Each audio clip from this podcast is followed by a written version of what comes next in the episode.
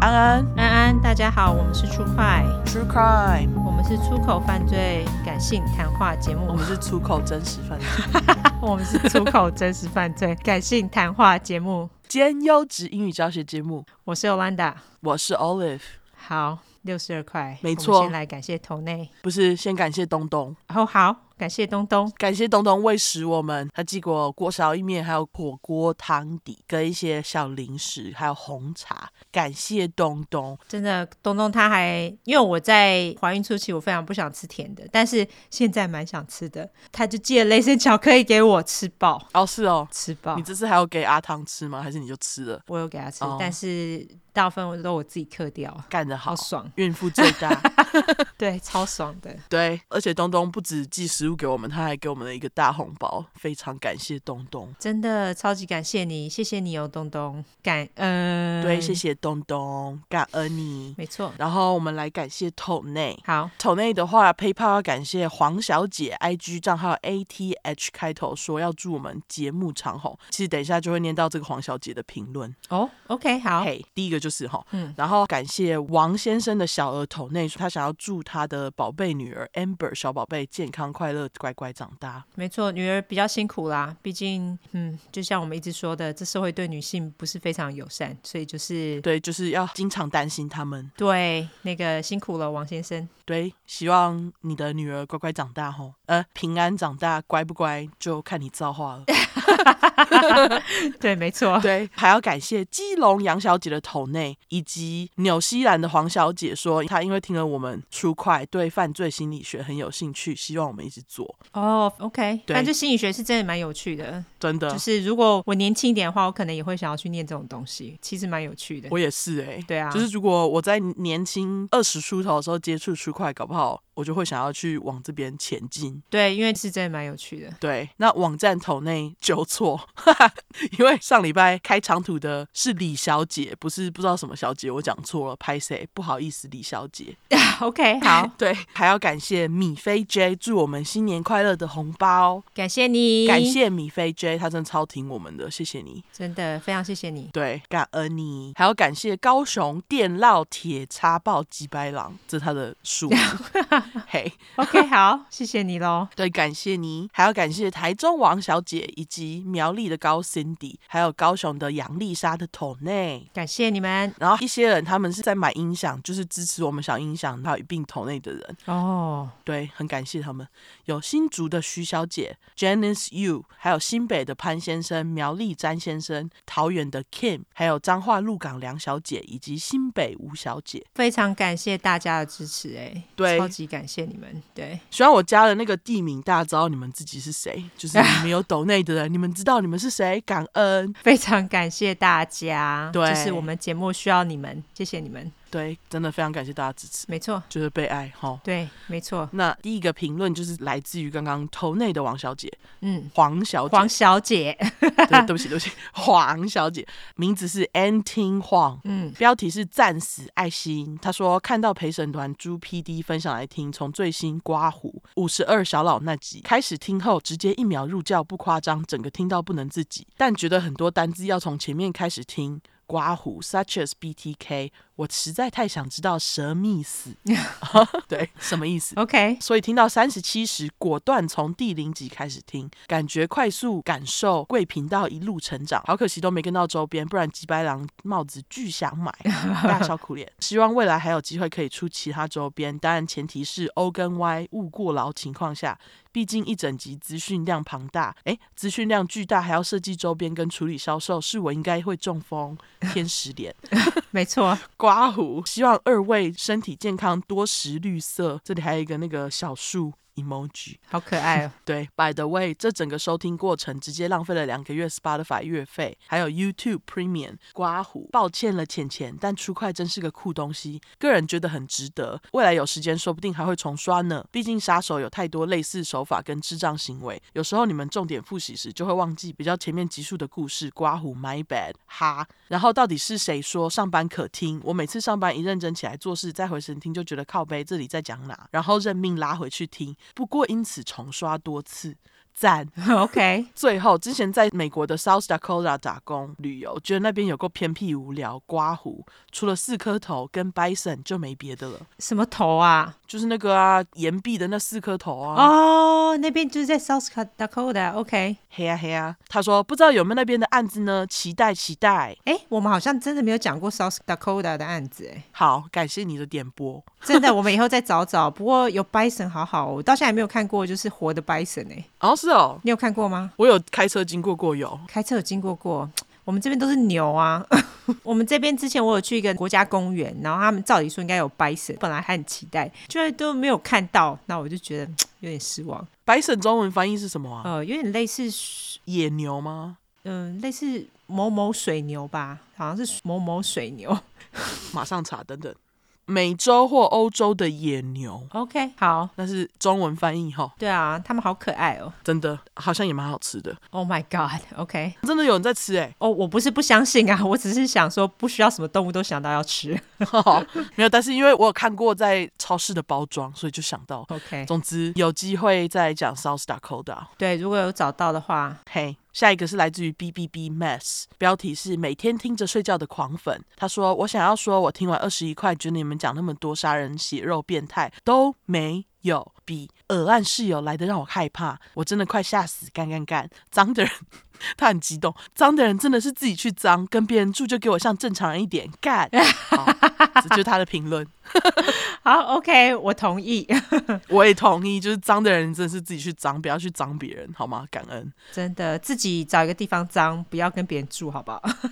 真的真的好。再来下一个是 H I W O 四，然后 Z H E N，好，它标题是在泰国的厌世老师。 OK，本人超爱真实犯罪，真的是相见恨晚，气死，生气脸。今年七月被朋友推坑，就一路听到现在，刮胡，熬到现在才敢留言。但我从第一集就超爱，是我耳朵有问题吗？完全没被影响，哈哈哈对你耳朵有问题，可能对，没关系，对，感谢你的支持比，较不敏感，可以多听一点。没错，他说每次备课很厌世，除了狂吃巧克力，就是打开出快毛起来听，两小时怎么够？我就问，大笑哭脸，继续支持刮胡爱心脸，刮胡二头肌哦，他的名字应该是什么 He 我或是 Hi 我 for Zen，哦，还是嗨，我是 Jane，我是哎、也是哈，害我是对啊 Zen，哎、真的哎，应该是对啊齁是吗对对对对，还是对你是 Z H E N Jane？OK，whatever，、对，反正就是 either one。对，感谢你支持，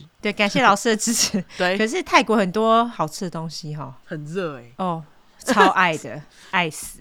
只想到快热死了。没有爱国泰国太棒了。泰国是真的很棒，东西真的好好吃哦我以前的那个梦想还是去泰国退休哎、哈，对啊，哇，你真的很喜欢温暖的天气哎、当然啦、温暖的天气很舒服，你可以一直去海边哎、哦，好吧，而且泰国人好好哦，泰国人真的很好，对很亲切。对我，就是遇到的都是都是好人，真的我在泰国遇到的也都是百分之九十九都是好人，嗯，对。然后我在旧金山遇到的留学生也几乎都是好人，，对，泰国人超都是好的，人超好，没错，而且就是很漂亮，他们真的很漂亮。哦，是是哼是，他们是真的对，美女，女生都超漂亮的。没错，对，好，下一个好讲到泰国女生去， 祝祝那个泰国厌世老师在泰国过得美迈吼。对，没错。对，然后下一个是来自于 Ivy 一个点一横点脸 V， OK，标题是准备二刷的女子。嗯，他说：“总算把大小块都听完，刚好可以开启二刷之路。因为金鱼脑的我也把前面忘得差不多，刮胡大笑哭脸。唯一印象最深刻的是五十三块的蝴蝶和小尼，当时正在吃晚餐，边配出块，没想到后面这么催泪，刮胡大哭脸。于是我就忙得边吃饭边拭泪，刮胡擤鼻涕脸。哦，那集真的很哭哭。”真的，让我想到我弟在几年前也突然和我说她有男朋友的事。当下她深呼吸了一口气，说：“我终于说出来了，真的是傻孩子。我只希望他能幸福就好，希望不管是什么性向的人都能自在活在这个世上。也谢谢 O 跟 Y 让我生活不孤单。”刮胡爱心 emoji，对我真的很希望，就是未来不需要再有出柜这件事情、哎，真的哎，就是爱人是一件很自然的事情，你不需要因为你爱的人并非呃，那叫什么，就是你的异性异性，对对对，并不需要因为你爱的人不是异性，然后你就需要出柜这件事情。我真的很希望未来不需要再这样子，对对对，就是不要有出柜这件事情，而是就是它是一件很自然发生的事，没有什么大不了。对，你想爱什么人就爱什么人，没错，希望未来的世界是这样子。真的，嗯，毕竟你有孩子要诞生在这世界上， 没错，会让妈妈充满希望吗、没有希望就担心吧， 我觉 得。 o k 但是我真的就是觉得他爱谁就跟我讲，对，不需要隐藏，对啊，知道是真的。对，我就希望以后的小孩都可以，就是不用害怕说出来，就是他们喜欢谁。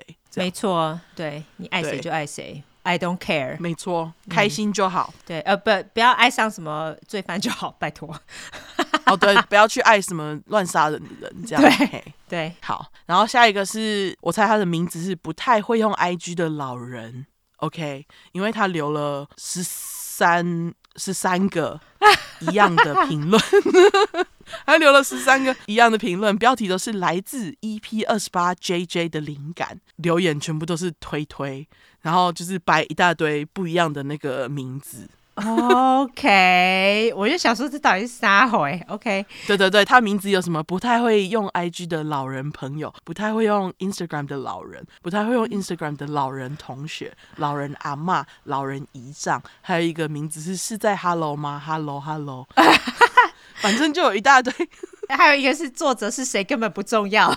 对对对对对，然后还有一堆有的没的名字，我就不全部念出来了。但是感谢这一位不太会用 Instagram 的老人，他搞不好不是啊，我觉得他搞不好很会用哎、还是你是作者是谁根本不重要。 好，那我就这这样叫你好了。 总之，这位给了我们十三个五颗星，六十五颗星，感恩你。感谢你帮我们重新，谢谢你。对，换你念。 好，那下一个是来自于射手座的 Amelia，她的标题是我终于赶上进度啦，人生第一次五星加留言，当然要留给出快猫咪。两眼爱心脸，很坚持要赶上进度才来留言的我，是从熄灯镇过来的。听了好几个真实犯罪节目，但一直没有找到很喜欢的。当我点开出快，简直觉得自己找到了宝，庆祝脸！而且一开始我一点都没有觉得前三集音质不好，刮胡是不是我耳朵有问题？对你耳朵有问题，跟上刚刚那个一样， 但是谢谢你。对，谢谢你 哈、哦。对，但我现在开始二刷之后，有稍微被吓到， 刮胡被惯坏的耳朵，懂懂懂，我们也是这样哎、对不对？对，但是内容真的非常值得听的啦，不但有故事可以听，还有优质英语教学 Sounds Up。Y 和 O 的真实反应和粗口常常让我上班偷听都会不小心笑出来。希望你们可以一直做下去，但也希望你们身体健康。很爱用表情符号的我这边很努力的克制了，希望可以被挑中。猫咪大哭脸，爱你们哦！猫咪两眼爱心脸。感谢你，Amelia。没错，感谢射手座 Amelia，今天有射手座的份，哦，是哦，有 哦。对，好，对今对天对。有射对，嘿，好，非常感谢你。对，感谢你。下一个是来自于双鱼座，但并不是爱乱联想的人刮胡吧。他的标题是“听到头麻麻，但还是一直听”。怎么会有这么良心节目？每集快两小时，而且节奏超好的啦。前几集会觉得有点可怕，然后越听越上瘾，好赞！上次老板问有什么好听的 podcast，才推荐给他听，还推荐这样就好，我。这样就好。 OK，刮 胡。是他打错，对，希望他听完晚上睡得好，会心一笑脸。 嗯。真的耶。推荐老板听，你也是蛮敢的。可能跟老板感情不错吧，双鱼座。嘿，好，感谢你喽。感谢你。节奏超好，是是那个人工剪出来的。 对，是我们剪出来的。其实我们中间超级多，哎，我去尿尿一下，然后就超长 一个空白。对对对对，就是我们是人工剪的，嘿，对，不过就是希望大家听得爽啦，好不好？谢谢大家。对，追求爽这样，嘿，换你。那下一个是来自于弱智儿，好，他的标题是“终于来给评论啦”。我是小时候常常撞到头的双鱼座护理师，诶，又是双鱼座，笑哭脸，也很常送走病人，但是因为我在安宁病房啦。哦，难怪流汗脸，很喜欢两位讲事件的感觉。身为台湾南部的我，也常常语助词 sounds up，所以听起来特别亲切。在斜杠当花艺师做作品时，都会听你们的节目。哇，还花艺师诶。很厉害耶，对，但是目前还在赶进进度中，比较晚听到你们的节目。有机会的话，也想跟你们分享我在安宁病房遇到的邪教刮胡。我认为的，因为安宁医护本身没有什么一定正确的答案跟做法，想听听两位的看法，也跟大家分享我们平常上班都遇到什么妖魔鬼怪、歪嘴吐舌脸。好啊，感谢这位明明就是护理师，还说自己是弱智儿， 感谢这位护理师兼花艺师。对，感谢你赶快投稿啊！诶，如果你已经投稿的话，没有念到，就是因为投稿太多。 嘿，所以你如果已经投稿的话，感谢你；如果还没有投稿，就赶快投稿，好不好？嘿，感恩，谢谢喽，对，感谢你。那下一个是来自于哭笑脸爱心脸，笑哭脸，哦，全通通念错，诶笑哭脸爱心眼睛脸 TKO。对，这是美国评论，哦，是来自于美国的，嘿感谢喽。他的标题是“谢谢教我中文”，应该是“谢谢教我中文”吧。 OK，对，他说我这个来自纽约的 ABC，虽然住台湾将近十年了，但是还常常最常骂 F 点点点 S 点点 点。OK，开始呃，being true crime， binge，呃，binge true crime，开始 binge true crime，就开始骂 again 鸡掰，并且骂周围的男人为渣男。 超好用的，本来就很爱听 True Crime Podcast，但是都是听英文的。每次跟朋友分享故事都结结巴巴的，不晓得中文怎么讲。听你们的 Podcast 之后，就直接把朋友推坑，我就不需要那么辛苦了。笑哭脸成五，歪嘴巴脸成五，谢谢你们，超爱出快。感谢你 TK 哦，感谢你。不过他应该 A B C，所以我们讲这么快，他应该是 OK。感谢你。应该是听可以吧，就因为他住台湾将近十年了啊，对啊，听应该可以啦。而且是 A B C，应该也是听力应该是 OK 的，只是讲有时候会卡住而已吧。啊、应 该是 ABT，对 A B T，对， 没错。嘿，好，那下一个是来自于心酸熊猫人，他的标题是“选我念我入教万岁”，一定要选我念我。七个啊、呃七七啊，三个笑哭脸。身为一个副片达哦，副 panda 外送师、骑车时等餐车，如果没有一个可专心聆听的事物，遇到骑车看到三宝等餐等店家做到天荒地老，等客人像等乌龟慢慢的走拖时间。以上三个只要碰到一，一定会气到一直骂脏话。自从听完犯罪类型的节目，我在案发现场主持人也推坑入教后，每次听到吉白狼都会会心一笑，连外送遇到以上三个事情都不气了，只会专心沉溺在出块世界里，有时也会跟着一起说干，真的好吉白哦。目前努力追到第十五块，也在路上抓到客人跟外送员就推坑入教啊、感谢你耶！真的很厉害，对，竟然有客人听到出快，马上说“干好鸡掰哦”，然后看着我一起笑， 好可爱哦。嗯，看来出快的邪教口号真的朗朗上口呢，超爱你们的，继续加油啦！感谢你，外送师熊猫人，对，感谢熊猫人， 辛苦喽，对，辛苦了，非常谢谢大家的留留言对，而且帮我们传教，谢谢大家。对你有需要纠错的吗？我有补充，好，请补。对，就是五十三块的小尼案件，好有一个忠实粉块法医人类学硕士，署名叫做阿唐， ，OK，他要来补充吼，好，他其实是留言在 Instagram 小尼那集啦，但是我想说就把它念出来，因为实在太专业了。对，如果想要知道这些专业字的话，可以去我们 Instagram 的留言看一下。对对对，他说舌骨 hyoid bone h y o i d bone 是一个单独的骨头，分别以舌骨上肌群与舌骨下肌群与下颚骨跟甲状软骨连接起来的。舌骨没有骨头，它在气管的上面。那勒杀 （strangulation） 是窒息 （asphyxia） 死亡的其中一种。那他说勒杀又分三种，第一个是饿死，饿是 这是怎样？一个手在一个厄运的厄，对，厄运的厄。那它是 manual strangulation。第二个就是索状物勒杀 （ligature strangulation）。那第三个呢，则是上吊，就是 hang。嗯，那他说小尼是属于索状物勒杀，就是 ligature strangulation，甲状软骨角骨折、舌骨骨折、颈部肌肉出血是非常典型的勒杀解剖结果。因为他的尸体严重腐败至极，几乎是骨头化的状态，通常会有法医人类学家负责进行尸检。那他说听起来他的遗骨是完好的，尤其最重要的舌骨还在，刮胡，多亏愚蠢的几百人随便弃尸，所以法医跟法医人类学家才可以确认死因。对于法医人类学家来说，得到最关键的骨头是判断死因很重要的因素。凶手一定是用非常大的力气勒毙小尼，尸体才会在腐败后所撞物的痕迹还是有可能留下来，因为凹槽组织受到压迫，导致下方血管凹陷，因为凹沟处血管塌陷，导致该处在死后呢，通过血管移动的细菌数量比较少，导致腐败的速度变慢。所以这个阿汤猜测才会发现几乎遗骨化的小泥蛇骨跟凶器，然后还有头发缠在一起这样。那他就说吉白狼连凶器都忘了拿走，真的吉白愚蠢，只能说老天帮了小尼。哦，感谢你的专业解释，这真的很专业。 真的很专业，我其实念的有点卡， 就是我懂，但是很难念，没有啊，我不懂啊。 哦，是吗？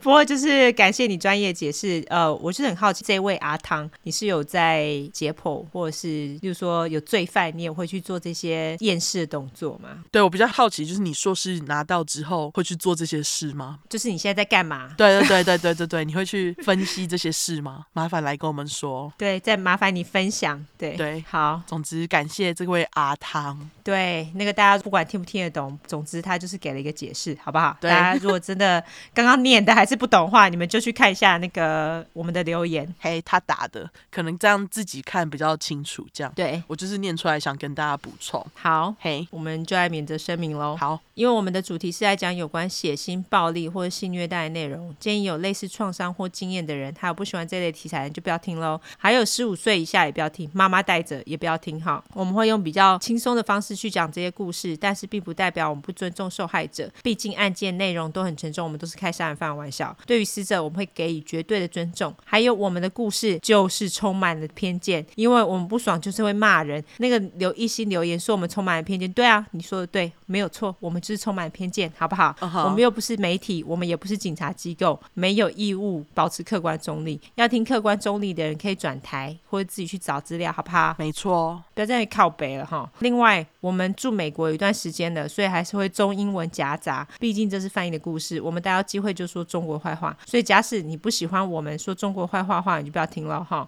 不喜欢听脏话的人，拜托你这边就直接关掉，好不好？我们就是无缘啦、拜拜，因为我们就是脏话讲爆。那如果我们有提到任何加害人有心理疾病的话，并不代表你有心理疾病就会干这些事情。有很多人有一样的心理疾病，也充满正气啊。所以，如果今天我们骂加害者，并不代表骂所有有相同心理疾病的人。拜托，不要自己对号入座喽。没错，感谢大家。嗯哼，那这次你先开始，对我们这次的主题就是日本， 日本变态。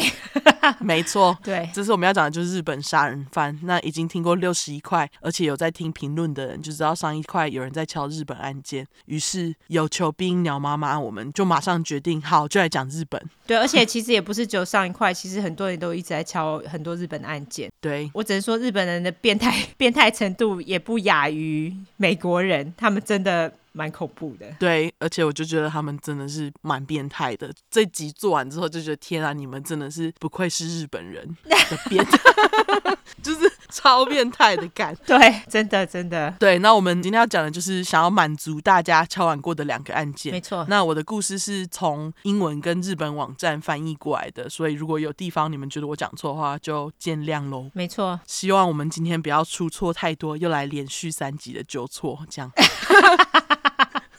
真的，我上次只讲一个案件，纠错了三集，真的是。对，事不宜迟，马上来公布我今天要讲的人。那我今天要讲的人算是近代亚洲蛮有名的吉白狼，这个人呢就是神户食人魔的 Kobe Cannibal，嗯佐川一正，好，日文是 Issei Sagawa，我就叫他阿丑。好，知道佐川一正是谁的人就知道为什么我要这么叫。不知道他是谁的人，欢迎现在就去参考我们的 Instagram 或脸书看他的照片，看一下就知道他真的长得颇丑又蛮猥亵的。没错，对，左思右想，阿丑最适合他。好，对，因为你们也知道，我平常不会随便美式攻击人家长相，但这个阿丑不止杀了无辜的同学，还把人家给吃了。哦，对，而且 吃人肉那段真的是蛮恶心的，哦，真的吗？好真的 真的很恶心，好期待哦。敢靠腰，我会讲的很细节。 好，哦耶，对，我觉得我只攻击他外表，算对他很好，因为这阿丑后来不但没什么坐牢，还以他是食人魔的身份赚很多钱，哦，真的假的？哦真的，而且他现在还活得好好的，就很鸡掰。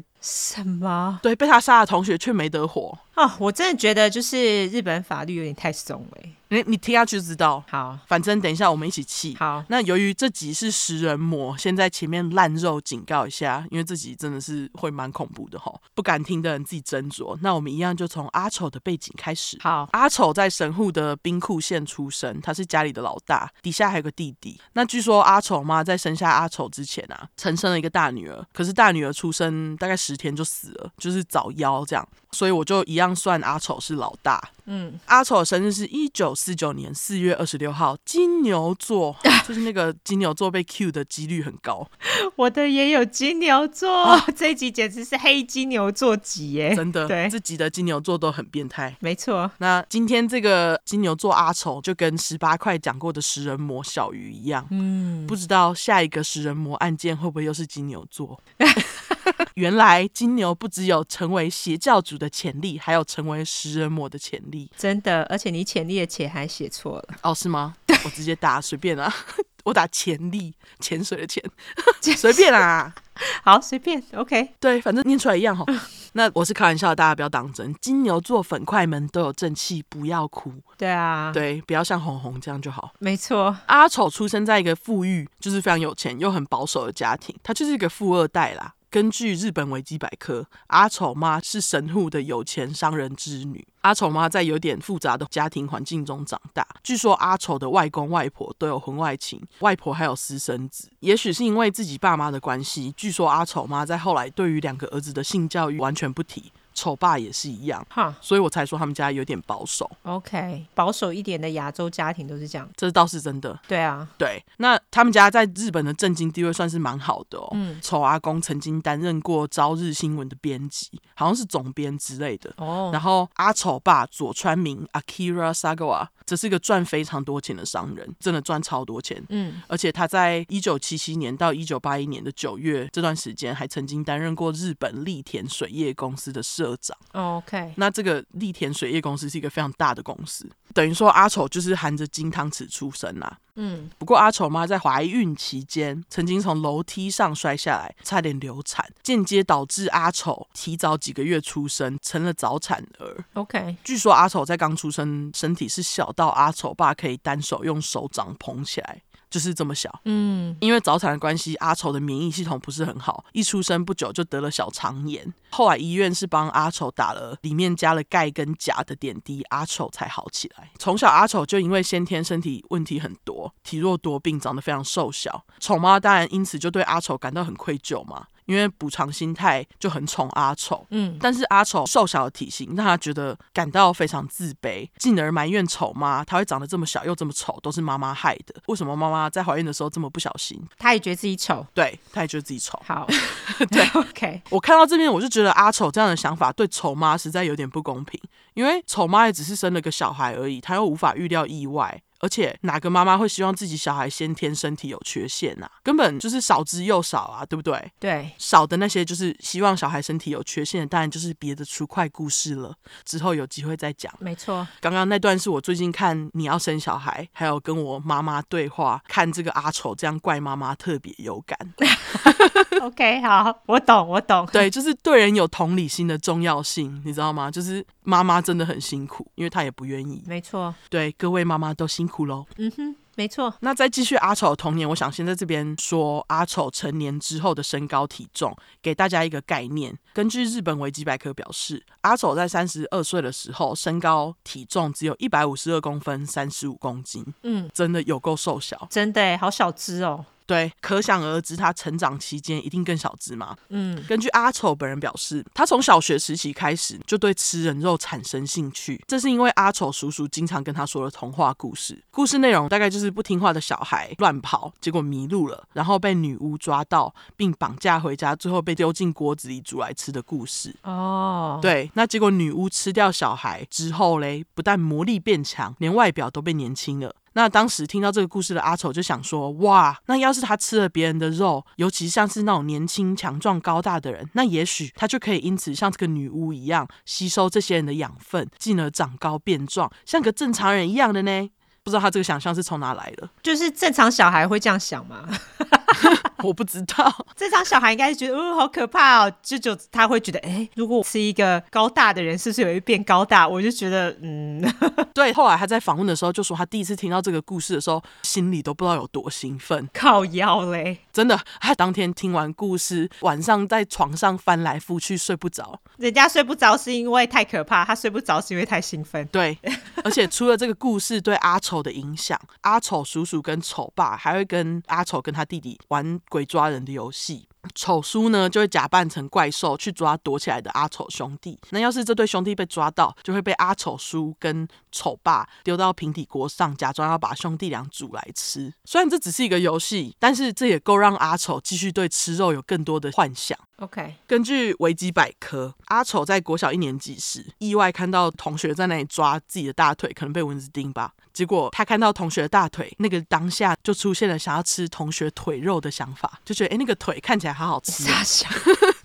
然后太奇怪了。有个莫名其妙。那当天回家，阿丑就是在想，嗯，同学的腿肉吃起来不知道会有多赞。谁知道想着想着，阿丑就勃起了。哈，OK，对，就这件事情让他兴奋到鸡鸡翘起来，这样一时之间，因为爸妈从小性教育没教嘛，嗯，阿丑就不知道什么是滋味，也不知道怎么处理自己的居居。那竟然他就在觉得很丢脸之下，叫家里养的狗来帮他舔干。哈，对，他叫家野狗来帮他舔，也真的是蛮奇妙的一个反应哎。就是很莫名其妙，你不觉得超恶心的吗？就是普通人怎么会叫狗来舔你的鸡鸡呢？太奇怪了。就我真的不知道他是哪里脑袋是哪里出了问题，对，可能是在肚子里面妈妈摔下来就撞到头吧。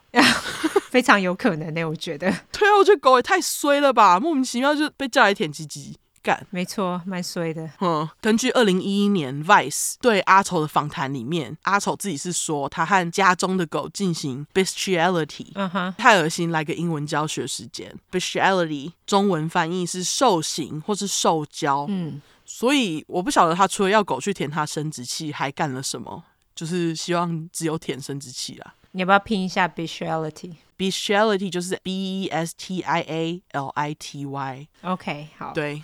我看到那里，我就觉得，干，你真的是吃屎吧！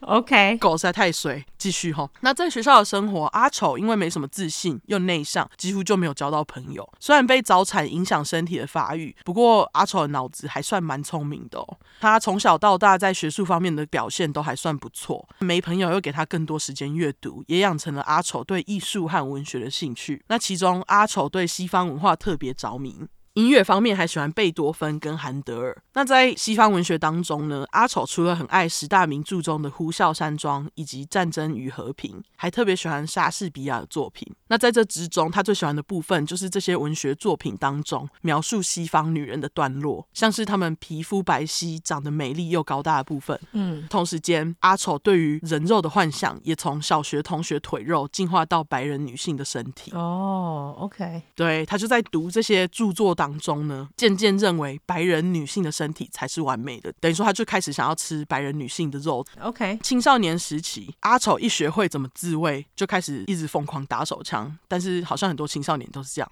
哦，对啊，好像是，对，只要一学会就是一直疯狂的打。 嗯，但是阿丑不是想象普通女性边自慰，而是想象自己吃白人女性的肉边自慰，这样就是很莫名其妙的想法。嗯，同时间，阿丑在学校看到女同学穿裙子露出来的腿，心里还会就是恨不得自己可以冲上去舔同学的腿，然后一口口吃掉腿肉，这样就是一个死变态。没错，就在这些幻想之下，不知道为什么阿丑还开始有了对女性有性暴力的幻想，甚至还会有一些勒死的情节。他到底是去哪里看到的啊、好奇怪哦。我不知道，因为我这边没有找到任何他是看了什么东西，但是他就是开始有这些幻想。嗯，这时期呢，阿丑其实在高一，那也许这时候他是意识到自己好像是个变态，有点不对劲。阿丑他就试图打电话向心理医师求助，表示他觉得自己有问题，希望心理医师可以透过电话来诊断治疗他。嗯，因为他觉得很丢脸，不想面对面。不过心理医师却以阿丑必须当面跟他谈这个理由才可以，就拒绝了阿丑的要求。阿丑只好回归继续幻想吃肉的这个习惯。阿丑从神奈川的镰仓高中毕业之后，就进到东京的私立和光大学就读英文文学。这时候，家人还替阿丑请了一个教他英文的家教。嗯，好死不死，这个家教刚好是一个德国籍的白人高大女性， OK，也就是阿丑幻想吃肉情节最笑想的天菜嘛。没错，于是就在每次上课的时候嘞，阿丑就经常边上课边幻想自己总有一天可以鼓起勇气把家教敲晕，吃一口家教的肉，这样。好，OK，对，直到二十四岁夏天的一个下午，阿丑在东京市区的一间咖啡厅看书，结果那天正好家教也在同一间咖啡厅。当下吃人肉的这个冲动、这个念头又来了，那脑中都是怎么吃家教的阿丑，总算下定决心执行自己已经幻想多次的场景，A K A 吃掉家教。于是就在家教离开咖啡厅的同时，阿丑马上偷偷跟上，尾行家教回家，就是跟踪狂。没错，家教回到家之后呢，阿丑就在公寓外面等。由于当时是夏天，蛮热的，家教就把窗户打开，留了一个缝通风。那这个缝呢，也就让阿凤能够从家教的公寓外面，阿凤阿凤、阿丑，阿丑，就让阿丑能够从家教公寓外看进里面，观察家教家的动静。那阿丑在外面等了一阵子，就是打算等到家教放下戒心再进去。过了几个小时，阿丑在家教屋内安静下来之后呢，决定行动，于是就偷偷的从家教打开没锁的窗户爬进去。嗯，这里就是不止锁门，还要锁窗的重要性。没错，干，要不是变态这么多，根本不用宣导。真的哎，啊，真是对啊，总之呢，阿丑在爬进家教的客厅的时候，还算蛮顺利的，轻声细语没有吵醒当时已经在睡觉的家教。嗯，接着阿丑就蹑手蹑脚来到家教房间，从房间门缝往里面偷看，就发现家教正在睡觉。认真一看，家教竟然裸睡。阿丑这时候一看到家教白白的屁股，根本只想要马上咬下去。嗯，不过阿丑突然决定要冷静，暂停一下计划再行动。这时阿丑再次往家教的房间看，就看到家教放在床边的雨伞，灵机一闪，就决定呢，他想要先去拿雨伞，然后用雨伞敲晕家教，趁家教昏倒之后咬了一口屁股，他就可以马上走了。他以为有这么容易 吗对他很天真，毕竟他是公子哥。 ？OK，对，他就想说，他咬了一口再走，就不会有人知道是他的呢。而且这样子就可以满足他自己多年以来想吃肉的愿望了。好耶，好耶！好，这是我的模拟语气，不知道他实际上是不是这样讲，嗯，但是我觉得他想象应该是这样子。吼，大概这样子，对，总之做了这个烂计划之后嘞，阿丑就开始往雨伞的方向走。可是谁知道，就在经过床边时，他非常不小心的就碰到家教，家教也就醒了。家教一醒来，看到阿丑在旁边，又长得那么丑，当然大声尖叫。长得这么丑是我讲的啦，但就是会尖叫。会吓一跳啊，一定啊，对，那阿丑一听到家教的尖叫声，转身马上想跑。说时迟，那时快，高大的家教这时候就站起来，立马把阿丑的竹竿手臂抓住，把他往地上一甩，轻松制服阿丑，并立马报警。嗯，警察一来就将阿丑以试图强暴罪给逮捕，阿丑也马上就认罪了， OK，因为他觉得说，与其和警方承认他真正的意图就是吃屁股肉，哦，OK，也就是承认自己是食人魔 wanna be，好像不太好，对不对？对，就是试图强暴罪还比较好听。那就在阿丑被捕的隔天嘞，丑爸就带着钱到警局来把儿子保出去，还以非常大笔的钱钱让家教同意闭嘴，不起诉阿丑。整件事呢，就在有钱有富爸爸真好帮他粉饰太平之下不了了之， OK，真的很爽。真的啊，有钱就可以逃过很多事情，这是真的。对，那我查到有一个资料是说，这个丑爸呢是付给家教一千五百万的日币，哦，一千五百万，哇，蛮多的欸。对啊，就差不多五百万台币，是不是？呃，那个时候我不知道是不是这样换算，哦，对，那时候一九六零年嘛，我不知道那时候是不，可是这是很大笔的一笔钱。呃，这时候是一九七三年、七四年左右，一九七三、七四左右，对，我不知道是不是这样换算，但是很多钱。对，很多钱。对哦，对了，那个富爸爸是天蝎座，诶，跟故事无关，只是想到提一下吼。好，回到故事，那在这起他试图吃家教屁股事件后的不久，阿丑再次打电话给心理医师，表示他真的需要谈谈，而且也同意当面看诊这件事情。但是没想到呢，阿丑真正跟心理医师见面后，心理医师听到阿丑对他坦白他对家教的真正动机是什么，就是想要吃屁股这件事情之后嘞，医生马上表示阿丑的想法实在太危险，已经超过他认为可以被放在就是医师患者保密协议的范围，拒绝治疗阿丑。哈，嘿，那也至少把它转给其他人，或是想其他办法吧。这个医生非常不负责任哎、对，他就觉得他实在太恐怖了，直接不想理他，放生他这样。于是呢，阿丑就从此开始，直到犯案之前都没有再找过心理医师。对啊，因为他第一个就被拒绝啦，对啊，啊他明显就是需要啊，这个心理医师真的是太不负责任了吧？完全对，那在大学毕业后嘞，阿丑又进到了关西大学读研究所。一九七六年，阿丑在拿到英国文学硕士毕业之后，就搬回神户的父母家住了一阵子。隔年，二十八岁的阿丑前往巴黎的 Sorbonne 索邦大学留学拿博士。哇，嘿、你知道这所大学吗？不知道哦，是说我去找了一下这所大学啊，发现这个索邦大学是在法国排名前四的大学、欸。我先不说他是不是排名前四的大学，可是你看他又是到英国拿硕士，然后又到法国去拿博士。哦，没有没有没有，他是在关西大学拿到英国文学硕士的。哦哦，OK，好，了解。所以他后来到法国留学拿博士，好了解。对对对，那索邦大学是在法国排名前四的大学，还是在全球排名一百名的大学？所以我就想说，他能申请上，应该是真的在学业方面表现很好。应该是，而且家里又有钱啦，对啊，对对对，当然留学期间他的吃住开销不用说，都是家人付啊，因为爸爸这么有钱。对，那这下子阿丑自己在巴黎一个人，身边又充满着他以前住日本时成天妄想的白人高子美女。嗯，他这时候就想说，那也许只要在巴黎试过一次吃人肉，他就不会继续妄想。他就觉得他自己只要试过就可以了。 OK，于是呢，阿丑这时候就决定挑最容易下手的对象，也就是性工作者。接着，他就在巴黎不知道哪边弄了一把点二二口径的猎枪，并开始花钱带性工作者回家，试图在性工作者在浴室洗澡的时候呢，偷偷射他们这样。嗯，不过阿丑并没有成功过。根据他本人表示，他不管怎样，就是在性工作者进到浴室洗澡的时候，他就是无法扣下扳机。而这件事情呢，也让他觉得自己怎么那么无能。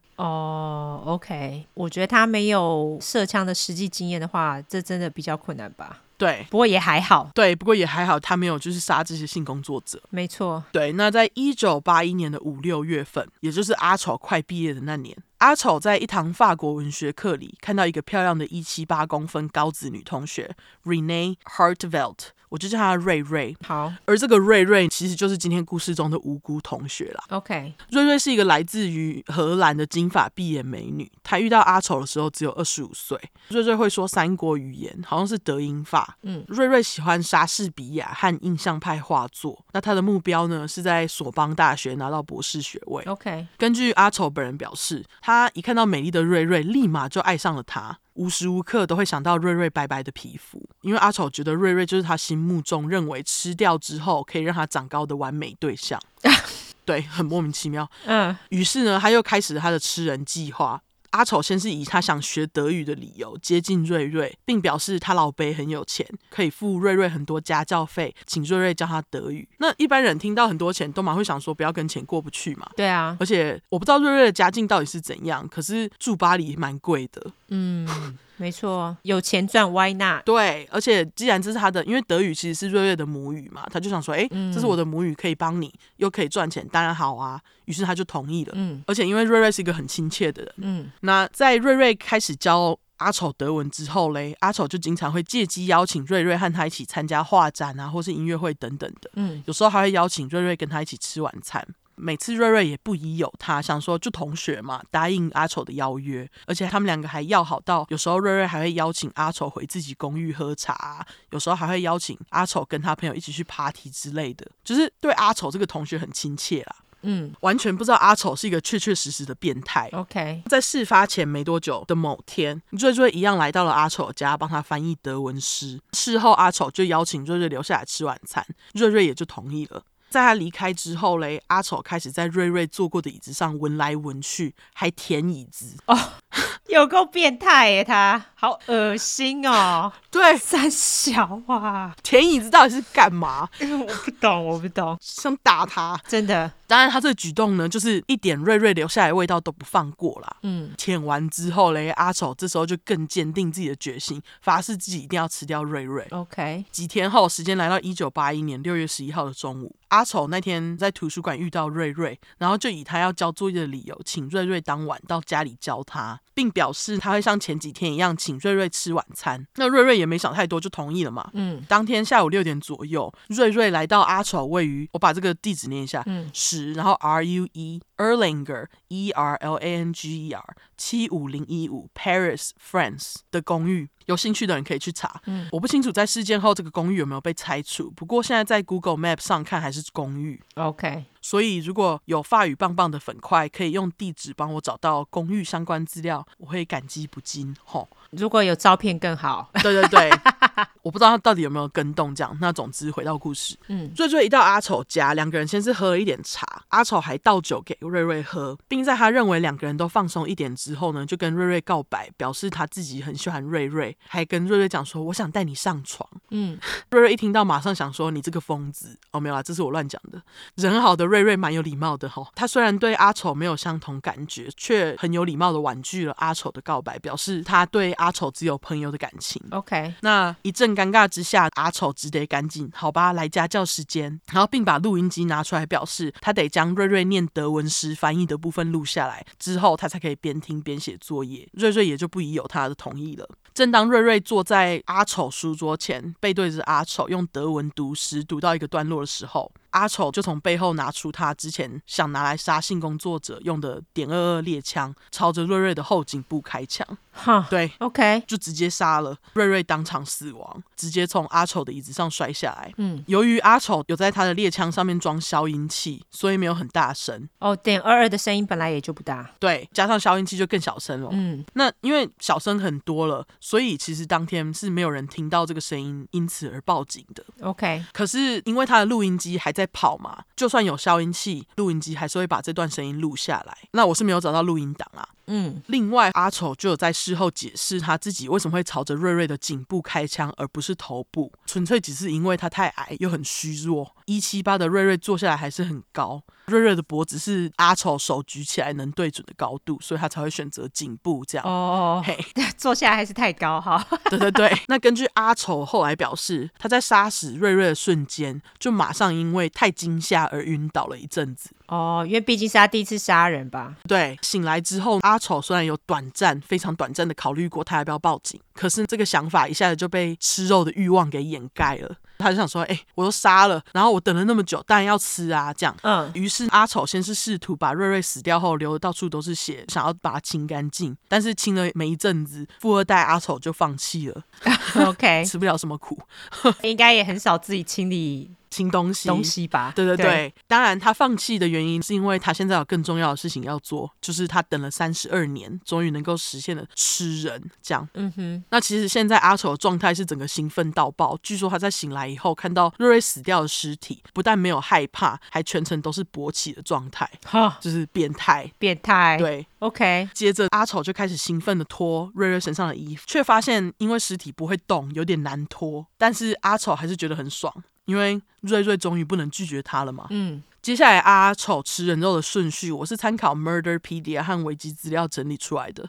如果有误差，我也没办法。嗯，最后的结果都是可怜的瑞瑞被切得乱七八糟。总之，真的蛮恶心的，大家接招。好，阿丑在把瑞瑞开始失温的遗体上衣服全部脱光之后呢，就把尸体拖到浴室里面，马上 n i c o r p h i l i a 了一阵，他就是性侵尸体啦，嗯并马上试图要咬屁股这个部位。嗯还特别选了右半边的屁股来咬。据说这是因为他觉得，因为心脏在左边嘛，他咬右边，血才不会喷的到处都是。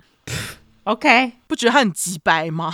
不是急掰，我是觉得他的呃生物学感觉不是很 好，而且逻辑很奇怪。对，没错，对他神物真的不是很好，等一下你就知道。嗯，反正他选了右边的屁股呢，就马上张大嘴巴咬下去，就就发现人牙根本咬不进屁股上面一层层的脂肪。嗯，这时候他才跑去弄一把刀回来切屁股。阿丑表示，他是在切屁股的时候才发现，原来啊，人体体内的脂肪是像黄玉米般的颜色跟材质这样。嗯，然后他说，他切了一阵子才找到脂肪底下的肌肉。然后他说，他看到肌肉的那瞬间，他就直接切了一大块下来，沾酱油放到嘴巴里面去吃掉， 并表示这个人肉屁股肉在他嘴巴里面融化，就像寿司店的生尾鱼一样好吃。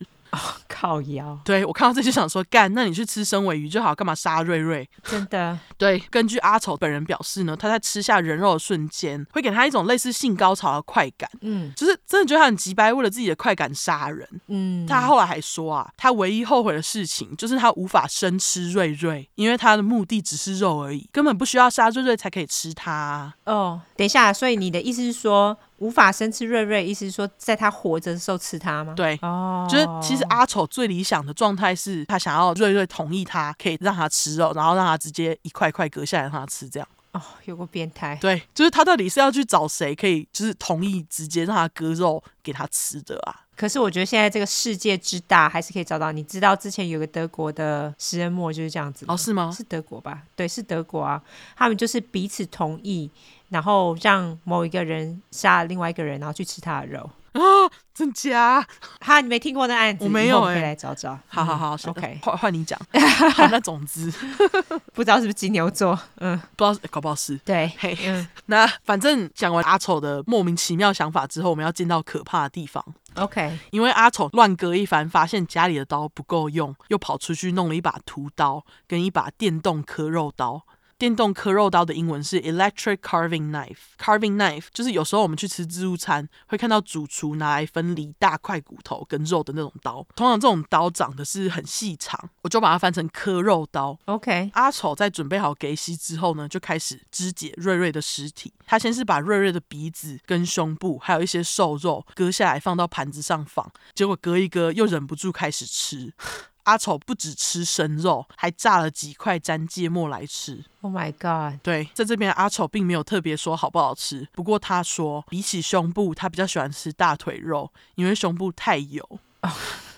OK，他形容的这么详细，我一边想打他嘴巴，一边为了研究，觉得还是要跟大家说。好，总之，这个吉白朗在边吃人肉的同时，还会边播放他在杀害瑞瑞之前瑞瑞念诗的录音。好、你 OK，们觉得他真的超变态的吗？非常，对，更鸡掰的是，阿丑在饱餐一顿之后，还拿瑞瑞的内裤擦嘴，哈，OK，好恶哦、是不是打他？真是死变态哎、超恶心的， 对，好冷静。总之，吉白朗阿丑嘴巴擦干净之后呢，还拿出相机开始拍摄瑞瑞已经不完整的尸体。嗯，关于照片的部分，网络上其实找得到，我怕 Instagram 说违反社群守则，所以我不会贴。哦，对，我们已经被 Instagram 又 ban 掉了一些照片，我们觉得很烦。对，所以我们现在照片会慎选啦。那如果有机会的话，我可能会把链接放在叙述栏。嗯，那他拍尸体拍着拍着，又忍不住开始 necrophilia。啊，那时候尸体不是只剩下，就是都已经不完整的，还还 necrophilia，Oh 对啊， my God，因为他这时候就觉得瑞瑞已经是属于他的了，哦，因为他已经吃掉他了嘛，他已经吃了一些身体的部分了嘛。那他有觉得自己长高了吗？没有， 没有，但是他觉得他自己充满力量，这样。 OK，根据阿丑本人形容啊，这次他在监尸的时候，他一边抱紧尸体，尸体就从嘴巴呼出了一口气。嗯，阿丑就觉得天呐，是瑞瑞在给我暗号，这样他就紧接着告诉瑞瑞的尸体说他爱他，然后就把剩下的尸体带到床上和他一起睡觉。 Oh my God！对，不知道为什么这段落就让我想到第七块的阿杰，还有五十七块把人肉往马桶冲的阿森，这两个 necrophilia 大户。可是这两个，他们至少人的身体都还是完整的欸，他这时候已经被他切得乱七八糟嘞，哦，对耶，好恶心哦！阿杰没有把切得乱七八糟的带上床过吗？没有啊，阿杰跟阿森他们两个人都是完整的尸体，然后他们是事后才把它分尸的欸，哦，所以要比起来，还是阿丑比较变态。这倒是真的哎。对啊，因为你去网络上看到那个照片，那个尸体真的是被切到乱七八糟，然后他还是把它带上床。哦，超恶心的。对，而且其实他不知道在什么时候就已经把尸体切成一半，所以我不知道他这时候带上床尸体是有脚还是没有脚。 Oh my god，OK，、对，我猜应该是已经切了，因为他很小只。哦，如果他是要整个搬上床的话，我觉得他力气可能不够，因为瑞瑞还是蛮高的，一百七十八公分，很高哎、高他很多啊。啊、真的耶，对啊你这个推断是真的，对，对啊，可能那时候已经已经切了，但反正他就是把剩下的尸体一起带带上床睡觉，这真的是 necrophilia 之最哎。超恶心的，超恶心的。对啊，真太恐怖了。那六月十二号早上，也就是隔天，嗯，阿丑原本一醒来就打算处理掉瑞瑞的尸体，但是他醒来发现，诶，尸体竟然还没有味道，嗯决定继续边切边吃。 Oh my god，对，这时候我不清楚尸体已经被切成一半了还是怎样，不过确定在六月十二号的时候，尸体已经被切成一半了。 OK，那他在尸体已经切成一半之后，又开始切到手臂跟手肘。嗯，切到这边的时候，他又忍不住开始吃。根据阿丑表示，手臂跟手肘味道都很好，因为他一直在分尸嘛，又边切边吃。嗯那好奇之余，阿丑就把肛门切下来试味道。 ，Oh my god， 对，结果谁知道一放到嘴巴里面，阿丑就因为味道太冲击，把肛门吐掉。但他还是很执，对，但是他还是很执着。 Oh my God！对，为了再试一次，还把他刚刚从嘴巴里面吐出来的肛门拿去油炸。为什么一定要吃肛门？我不懂为什么他一定要吃肛门， 我不知道他的爱好是怎样，我只是把事情讲出来而已。 为什么一定要吃肛门？我真的觉得太莫名其妙，到底真的，就一定要试试看，因为我觉得他就是一个捡便宜的心态，你不觉得吗？都在这里了，还不如试一下，就反正都已经在这，试试看也不对，也没关系的那种感觉。 OK。总之，他拿去炸之后，他就想要看看炸完之后味道会不会好一点。结果最后还是没有，最后阿丑只好放弃。据说他就把油炸过后的那个肛门就又放回去尸体上面。 不用放回去吧？OK，好，不觉得很烂吗？真想打爆他。我不觉得这烂，我只觉得奇怪，为什么要放回去？对，总之那天阿丑花了好一段时间分尸，因为他打算就是把他切剩的部位全部都放到行李箱里面弃尸。但是在那之前，他想要先切一点吃，就是可以留起来吃的部位再弃尸这样。嗯，那阿丑他先是吃了舌头的部分，一边咀嚼，还一边想象自己在跟瑞瑞舌吻。所以大家在吃牛舌的时候，都是跟牛在舌吻哦。 你这样会害大家 以后在吃牛舌都在想这件事情。因为照他的逻辑就是这样子啊， 对啊，有个恶心。真的。真的是 necrophilia 大忽悠一位，他真的是太可怕了。嗯，据说原本啊，阿丑在就是分尸的时候，他还试图要朝着尸体的内脏摸，嗯，但是阿丑可能生物真的没学好，不知道胃酸的厉害，结果他就往胃部伸手一摸，就被胃酸痛到就刺到手，马上放弃。哦，OK，对，那最后呢，阿丑就把尸体上面的头切下来，四肢切下来。整段过程，阿丑还不忘边肢解边继续拍照记录肢解的过程，哦，真的是一个缺德之人。嗯，我会在 Instagram 上面放一张，就是上面有各种生人肉装满盘子的照片，嗯因为是黑白看不太清楚，我觉得尺度还算 OK。好，嘿，那当天晚上呢，阿丑把已经分解好冰在冰箱的肉拿出来，用平底锅煎，简单用盐跟胡椒调味之后，吃完晚餐就趁夜深人静，把瑞瑞的衣服跟包包包好，拿到家里附近的垃圾桶丢。回到家后，阿丑才开始把他切肉剩下来的尸体部位，就是四肢啊、躯干跟头，装到两个行李箱，拉上拉链，回到浴室刷干净之后才去休息。 ，OK，时间来到六月十三号一大早，阿丑拖着两个大行李箱来到家里楼下，叫了一台计程车，说要去家里附近开车只要五分钟的 b u d i e b l o n 公园的和气师。 OK，那据说在计程车司机帮阿丑搬行李箱上车的时候呢，就有注意到这行李箱有够重，然后还开玩笑的问阿丑说：“诶，这里面该不会是装尸体吧就是啊？”，结果就是，对啊，对，那阿丑当然就是找个理由就蒙混过去了，这样。嗯那刚刚这个公园 b o d i e b l o n 拼法是 B O I S 空格 D E 空格 B O U L O G N E。维基百科翻译是布洛涅森林公园，我就叫它捏捏公园。好当阿丑搭着计程车来到捏捏公园的时候，已经是一大早的七点。天真的阿丑本来以为自己已经够早了，但是清晨七点真的没有很早，有些人运动都嘛很早就起床了。当下已经有人在公园散步。嗯，阿丑下车之后，因为没有计程车司机的帮忙，身体瘦小到不行的他，以为自己很鬼祟，拖着两个很重的行李箱走到湖边的时候嘞，他这个奇怪的行为就招来不少路人多看他一眼。正当阿丑快靠近湖边的时候，他就发现有一对路人夫妻正直勾勾的看着他。这时候，做贼心虚之下，阿丑竟然就把行李箱往树丛一塞，转身就跑。 OK，对，就直接转身就走了哦。摆明要人家去抓他。对啊，毕竟他是富二代，第一次犯案不知道怎么办，过太爽不知道怎么处理，这样。对，接着呢，这对夫妻就走到阿丑丢下来的行李箱，决定一探究竟。不知道是夫妻当中的哪一个，反正他们其中有一个人比较大胆，就直接把行李箱打开干，结果拉链一拉开，马上看到一只手。嗯，夫妻当中的妻子直接尖叫：“有人杀人啦！”然后就报警。这样有人杀人啦，不知道法语怎么讲，欢迎法语棒棒的人来教学。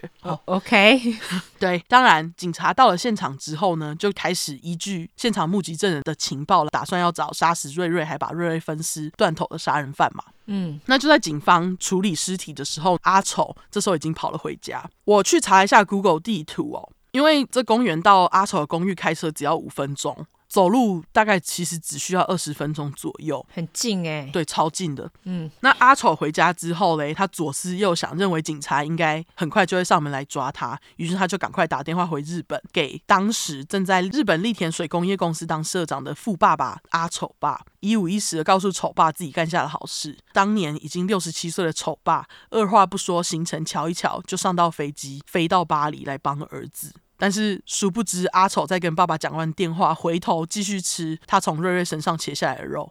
你不觉得很急掰吗？就是还是要吃肉，对，没错，就是都已经打电话跟你爸爸承认了你干下的事，然后你还是继续吃，就是他是吃到他只被逮捕那天，我就觉得很靠背。他是真的蛮靠背，可是这个跟我觉得他承认，并不代表他有悔意。认错。对，总之呢，在警方发现捏捏公园里的两卡行李箱，并收集弃尸之人的资料后呢，过了两天，他们就在六月十五号来到阿丑家的公寓门口敲门。那这时候阿丑也就直接让警方进门。警方一进到阿丑的公寓，就在冰箱发现包括嘴唇还有其他部位的各个尸块，以及阿丑用来分尸瑞瑞的那种屠刀，还有电动割肉刀等等的证据。他当然就马上被逮捕了嘛。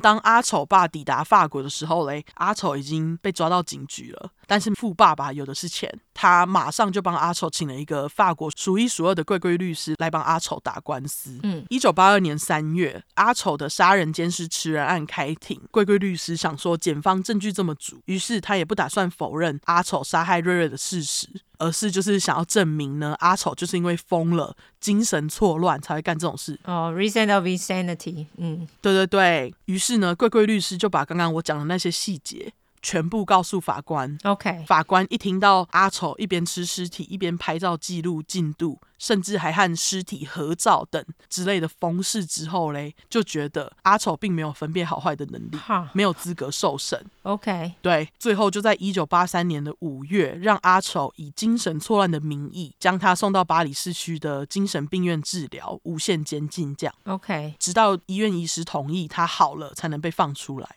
据说当时呢，医院里面有三个医生对阿丑进行评估，那这些人通通都说阿丑真的是疯了，无法被治好。我也觉得无法治好、欸，拜托不要把它放出来。对，但是我们故事继续，听了等一下会很气，嘿。嗯，那同时间呢，这时候阿丑的事件就传回日本了。日本媒体马上对这个出生于富爸爸家跑去吃人的公子哥阿丑充满兴趣，甚至还有编剧联络到阿丑，以这起事件写了小说。没想到这个小说在日本大受欢迎，阿丑还因此赚到一些版权费。哈，那法国人知道这件事情之后，当然就非常不爽啊，因为他们就觉得说，干，为何我们的税金要来养这个日本食人魔啊？真的是，因为他还靠这件事情赚钱呢、欸，真的让人不爽哎、欸。对啊，然后他在法国精神病院还是用法国的税金来支付这样。嗯，于是法国民众就一直上街抗议。那也许民众的声音法国听到了，结果他们就决定在一九八四年的十月把阿丑驱逐出法国，引渡回日本。嗯，那原本应该待一辈子的精神病院，只待了十四个月就出来了。哦、w h y 对，虽然回到日本之后啊，日本有先把阿丑送到东京的松泽医院继续治疗。但是呢，他在宋哲医院也没有待太久，没有待超过两年。嗯至于为什么，等一下就知道了。 ，OK，那他在松泽医院待的时候嘞，松泽医院里面有几个医师，他们就在检查过阿丑之后，认为呢他其实没有精神错乱，知道自己在干嘛。这些医师认为啊，其实阿丑在犯案的时候是清醒的。嗯，如果这样子的话，日本当局应该就需要把阿丑的吃人案再审一次，认为阿丑应该要接受审判入狱，为他犯下的罪负责才行嘛，对不对？嗯，然而呢，就在日本政府向法国政府要这个案子的相关文件时呢，法国政府却拒绝了日本。哈，对，超莫名其妙，他们就是不想要提供文件。那法国政府的理由是因为阿丑在法国已经算是无罪了，所以档案已经被封存，不能提供给日本政府。所以日本即使想要再审阿丑，也拿他没办法。 OK，不觉得很鸡掰吗？据说嘞，阿丑在精神病院里面就医的期间，还收到一些不知道是粉丝还是其他病患给他的那个部落食人族吃人肉的相关书籍，就让阿丑觉得自己好像也没这么怪欸诶、他应该送到食人族去啊。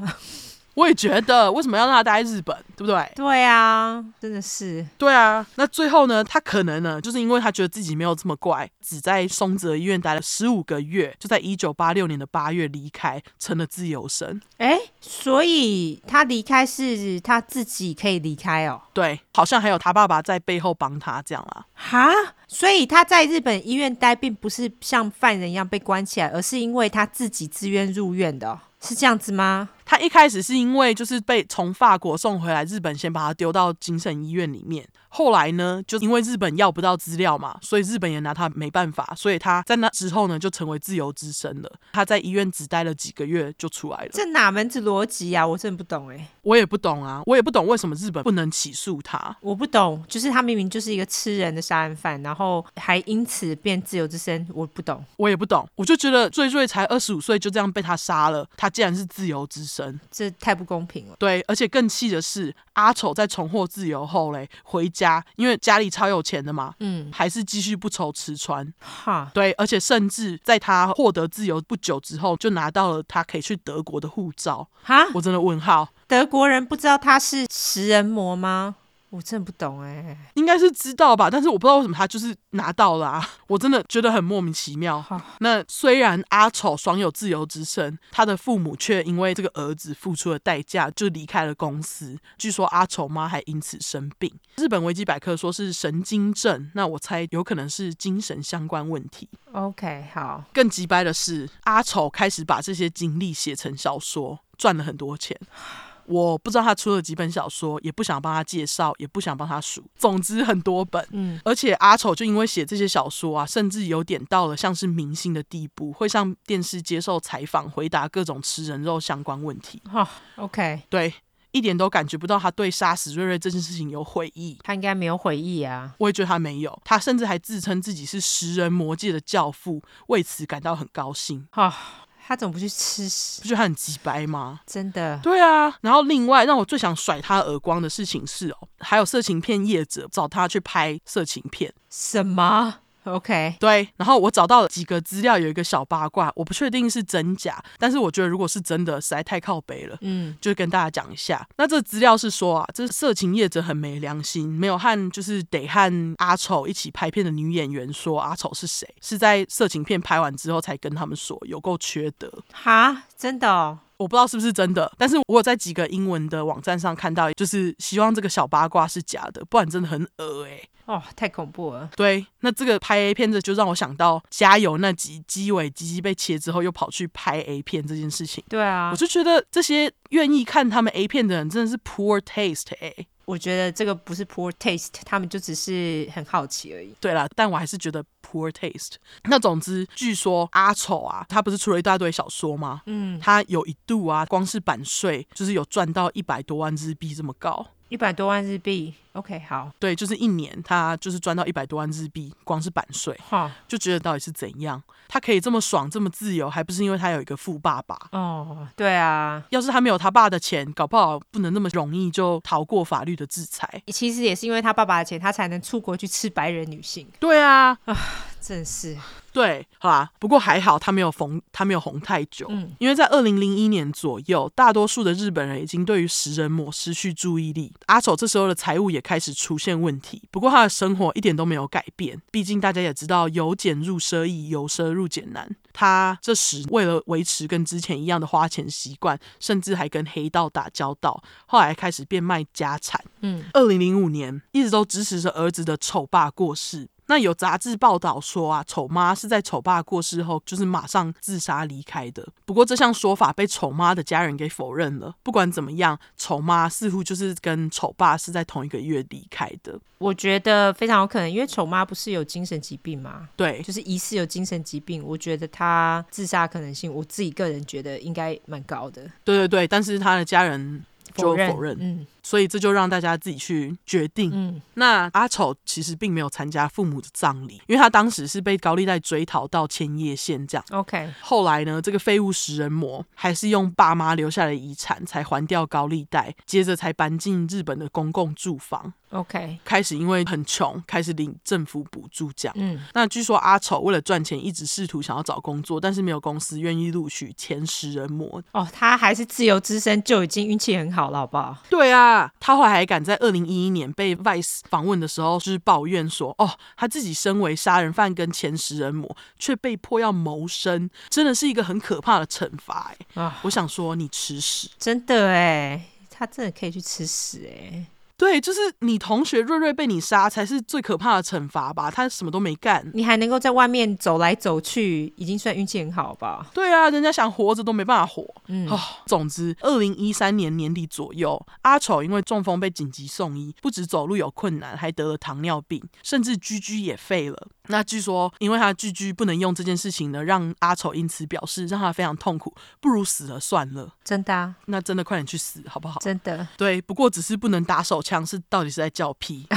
这对男人来说真的是生不如死，但是瑞瑞都失去生命了，你在那里不能打手枪，真的是懒觉比给退呢。真的。在二零一七年的时候呢，有一部关于阿丑杀瑞瑞吃人爱的纪录片叫《Cannibal》，我没有看过，不过在 INDB 上的评分是五点五颗星，有兴趣的人可以去找来看，评分蛮低的。嗯好。那现在阿丑其实是还活着的，现在就是继续靠政府的养老福利金生活的独居老人，亲人当中只剩下弟弟会去看他，希望他没有过得太好。他现在也是靠着纳税人的钱在过活啊。对啊，怎么没人去抗议？气死！日本人真的是， 真的是很气耶、真的，他可以自由的在那里赚，就是写小说赚钱，才是很靠腰。而且他刚刚就说他被迫要谋生，可他其实不用谋生啊，他已经在领政府的津贴，然后是靠所有纳税人的钱在生活。哎，如果是我，我一定超不爽的、啊，对啊，我一定会去抗议，好不好？就是为什么我们还在养这个废物？真的，这真的是不合理。对，这就是今天让大家很气的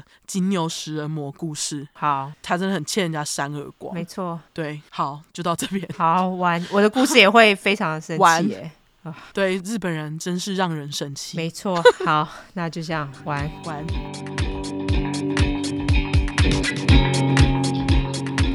好，那这次该我来讲另外一个日本的变态案件。这个案件我觉得大家应该也是略知一二，因为其实敲碗的人蛮多的。嗯，深入了解这个案子之后，我觉得也是蛮变态。我们一开始就说了，日本人要狠起来，完全不输美国人。而且我觉得日本人应该是感觉是比美国人变态。我觉得是因为他们民族性比较压抑啦。哦，是啦，是是是，其实不管是哪一国人都有这种可怕的几白狼啦。这倒是真的。 对，但是日本人我就觉得他们的手法方面， 感觉更上一层。呵真的，先来公布案件跟主角名称。这个案件呢，也就是日本知名的女子高中生水泥埋尸案，或者是它又被称为林濑水泥杀人事件。受害者的名字是一个叫做古田顺子的女生，我这边就直接叫她顺子。好，这个案件啊，我光是看文字叙述，我就觉得超痛的。而且我觉得最可怕的地方是，加害者大多都未成年诶、你不觉得未成年能干这种事，真的是很可怕。我觉得超可怕。对，而且我真的不懂为什么他们可以干出这样的事，就是你加入帮派就一定要把人弄成这副德行吗？哦，他们是帮派。他们是一个帮派， OK，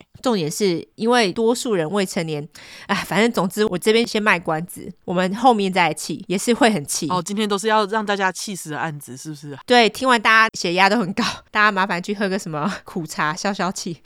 清新茶，呃，仙草爱玉， 对对对，没错。不知道为什么美国这边的资料啊，有可能是翻译的关系，他们很多资料都说顺子被关起来是虐待了四十四天，但是我后来查到的资料是说四十天，那维基百科是四十一天。总之呢，我这边找到的都提供给你们。据说四十天或四十一天是比较正确一点资料。这个案件呢，其实也造成日本社会很大的震撼，也可以理解啦，因为毕竟真的很残忍。哎、被虐待四十天哎、对啊，而且这四十天的哦，那虐待真的不是小 case 的虐待，等我说你们就知道。好吧，好，我最怕虐待了。哈虐待超可怕。那我就先从顺子的背景讲起。好，顺子他是出生于一九七一年一月十八号，是摩羯座。他是出生于日本的崎玉县，崎玉县其实离东京很近，不远，算是东京的近郊，就大概你坐车一个小时左右就到了。他在受害的时候呢，身高体重也给你，他是一百六十二公分，五十公斤，就是典型亚洲人的身材。之所以会讲他的身高体重，是要让大家有一个概念，因为他被发现的时候，他只剩下三十四公斤。靠背，他一百六十二公分呢、对，三十四公斤真的是皮包骨，对，意思就是说，顺子在被虐待的过程当中，他们也没有给他吃什么东西的意思。好、几掰，没错，顺子上头有个哥哥，他下面还有个弟弟，所以他就是老二嘛。嗯，那他的爸爸呢是在罐头工厂工作，是业务经理；他的妈妈呢则是一个不知道是做什么职业的职业妇女啦。顺子运动神经据说很不错，然后网球打得很好。他后来也进了崎玉县县立八湖南高中就读。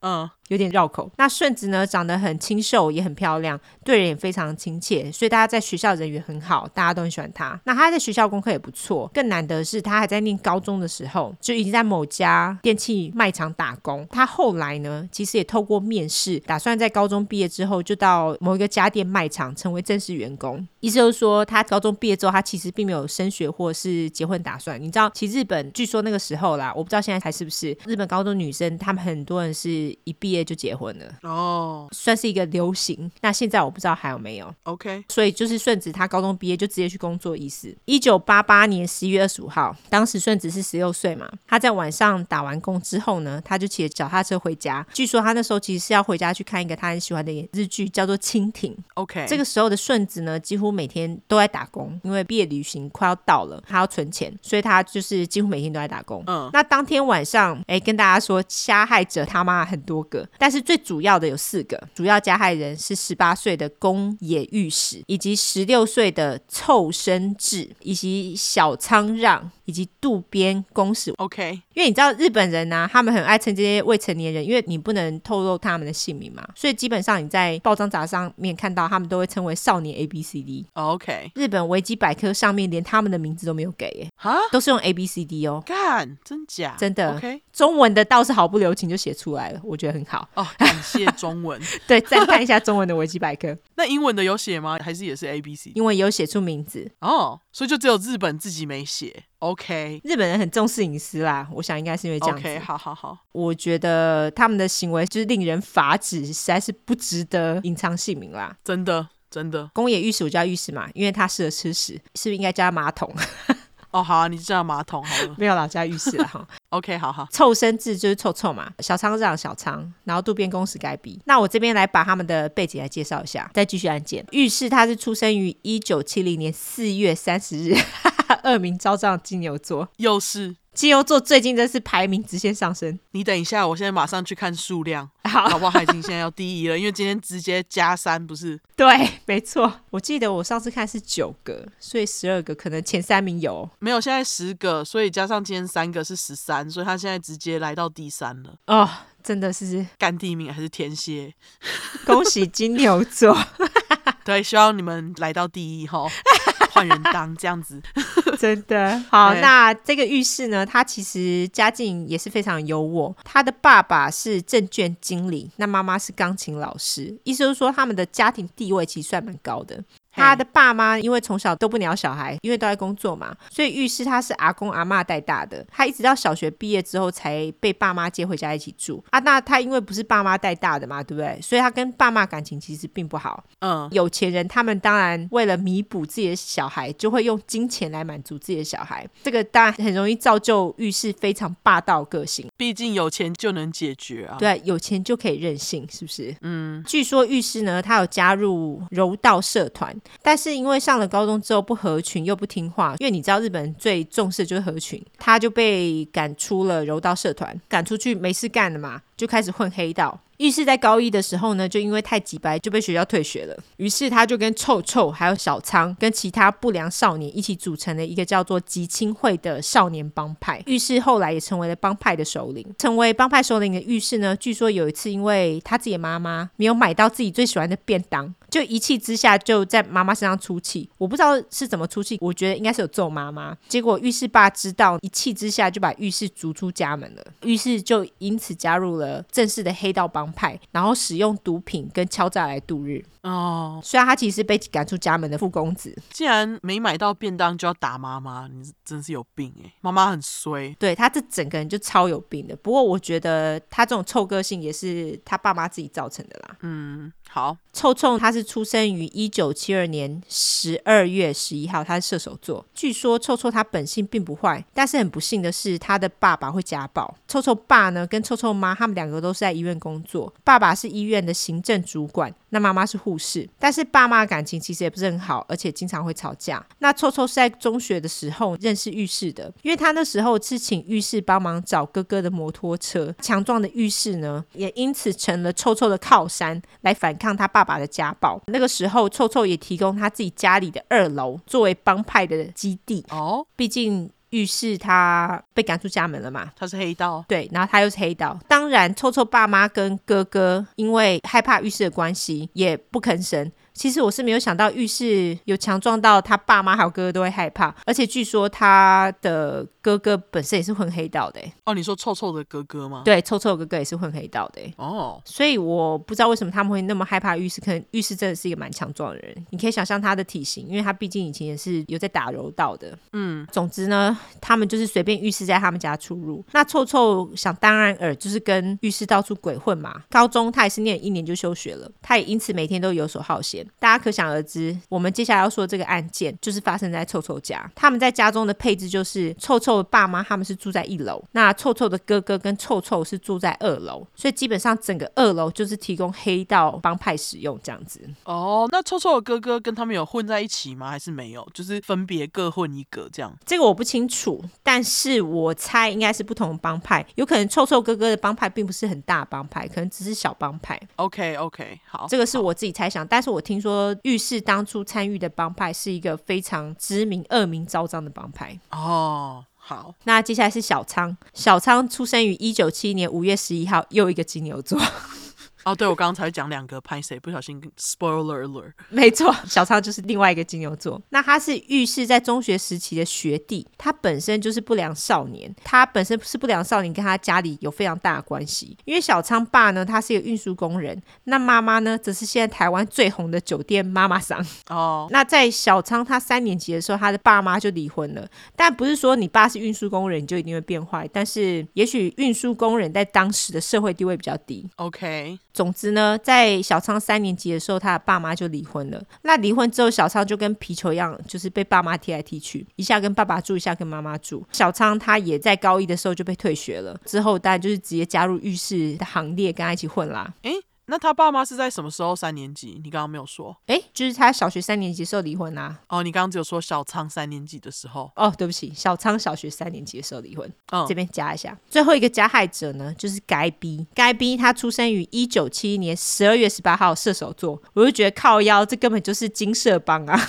哦，真的耶，就是他们四个人当中，两个金牛，两个射手。据说该逼他是浴室高中的同班同学，他在五岁的时候父母就离异了，后来该逼跟妈妈还有姐姐一起生活。该逼的爸爸因为车祸死亡，妈妈又因为太忙没有时间照顾他，所以姐姐就变成妈妈的角色这样子。该逼会加入浴室帮派的原因，居然是因为浴室在追求该逼的姐姐，所以就这样加入了。 ，OK，好啦，介绍完四个人的背景之后呢，我们回到案件。好，一九八八八年十一月二十五号晚上大概八点半左右，顺子他就是骑脚踏车从工厂回家的路上，他很虽小的被在街上闲晃的浴室跟臭臭盯上了。我这边要来纠正一下，有些英文资料会写说浴室他之前跟顺子其实同一个学校，然后跟他告白失败，所以他才会这么做。但实际上没有这回事，就是他们两个是不同校的。哦，你说有些英文资料是这样写，是不是？对，我不知道为什么英文资料，我觉得应该是翻译错误或什么的。那总之 OK 就是没有这回事。所以，所以他们两个基本上是不认识的。 OK，其实呢，浴室一伙人，他们本来就有 gang rape 的习惯。gang rape 我们之前就讲过了嘛。 gang rape，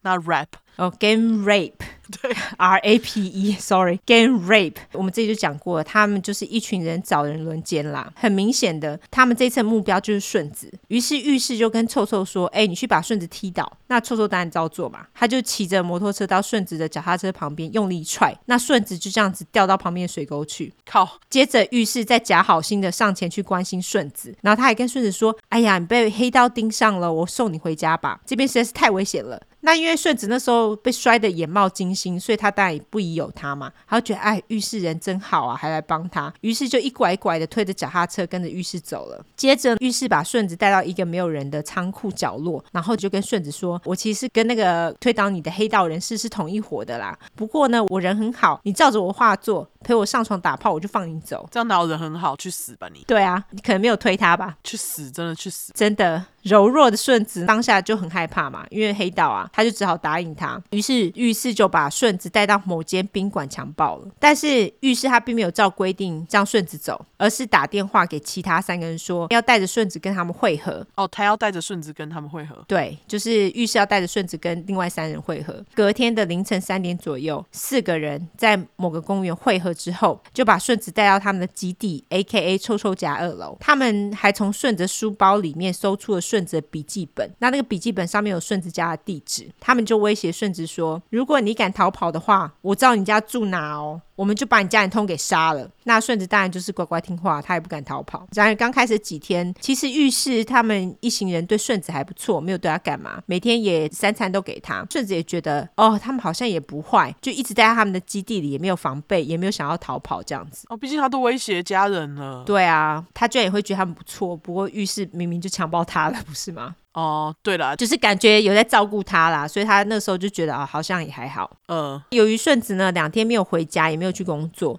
顺子爸妈也开始担心。我就觉得这对亚洲父母来说有点不可思议吧？还是在日本上了高中没回家没消息，大家都会觉得没关系，因为两天呢、嗯，所以就在顺子爸妈开始担心之后，打算报警的时候，就接到了顺子的电话。原来是浴室其实也不笨啦，他们知道顺子没回家，一定会引人注意嘛，所以他们就要顺子打电话回家跟爸妈说他离家出走。是听到这边我才知道哦，原来日本也很流行离家出走。嗯，那他就跟他爸妈说，他已经受够了他原本的生活，他觉得原本生活太忙碌了。他现在离家出走，住在一个朋友家，很安全。然后叫他爸妈不要来找他。而且据说呢，顺子不止打一通电话，他打了很多通，为的就是要让他的父母不会因为担心顺子他自己，然后来找他这样子。 OK，那顺子刚入住臭臭家的时候，臭臭爸当时其实是出门远行的，但是臭臭妈那时候在家，所以他早就发现顺子在他家，所以臭臭妈曾经跟臭臭说：“哎呀，人家顺子的父母会担心啦。”而且他还在某次要求顺子离开，顺子那次真的离开喽。但是就在离开没多久之后，马上就被浴室一行人又强行带回。后来臭臭才跟他妈妈扯谎说，顺子是他新交的女朋友啦。那当然，顺子当下也不敢否认啊，又碍于浴室的强势，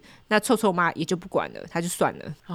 好吧，一直到十一月二十八号的晚上，这一群闲闲没事干的人想要找一些乐子，于是他们又抠了其他三个新收的小弟到他们的基地，并且将这时候出远门已经回家的臭臭爸支开，就是臭臭爸那时候已经回家了。接着一行人就开始殴打顺子，并且将顺子的阴毛给剃了，然后再将一些奇怪的东西塞到顺子的阴道跟肛门里面。这些奇怪的东西包括了瓶子、铁棒、笔、钓鱼竿、香蕉、火柴跟香烟等等。好恶心哦！超恶的。据说他们在塞火柴的时候还把火柴给点燃嘞，因为点燃就烧起来，那顺子当然就觉得很痛苦嘛，他就赶快把火给消灭。那这个举动呢，也让这无聊一行人觉得很开心。我想说你是开心个屁。真的是变态耶，他们对啊，就是怎么会这么做？他们真塞了一堆很奇怪的东西到他的阴道跟肛门里。那当然不止这样，一行人还开始要求顺子自慰，还用辣椒油灌到顺子阴道跟肛门里面嘞。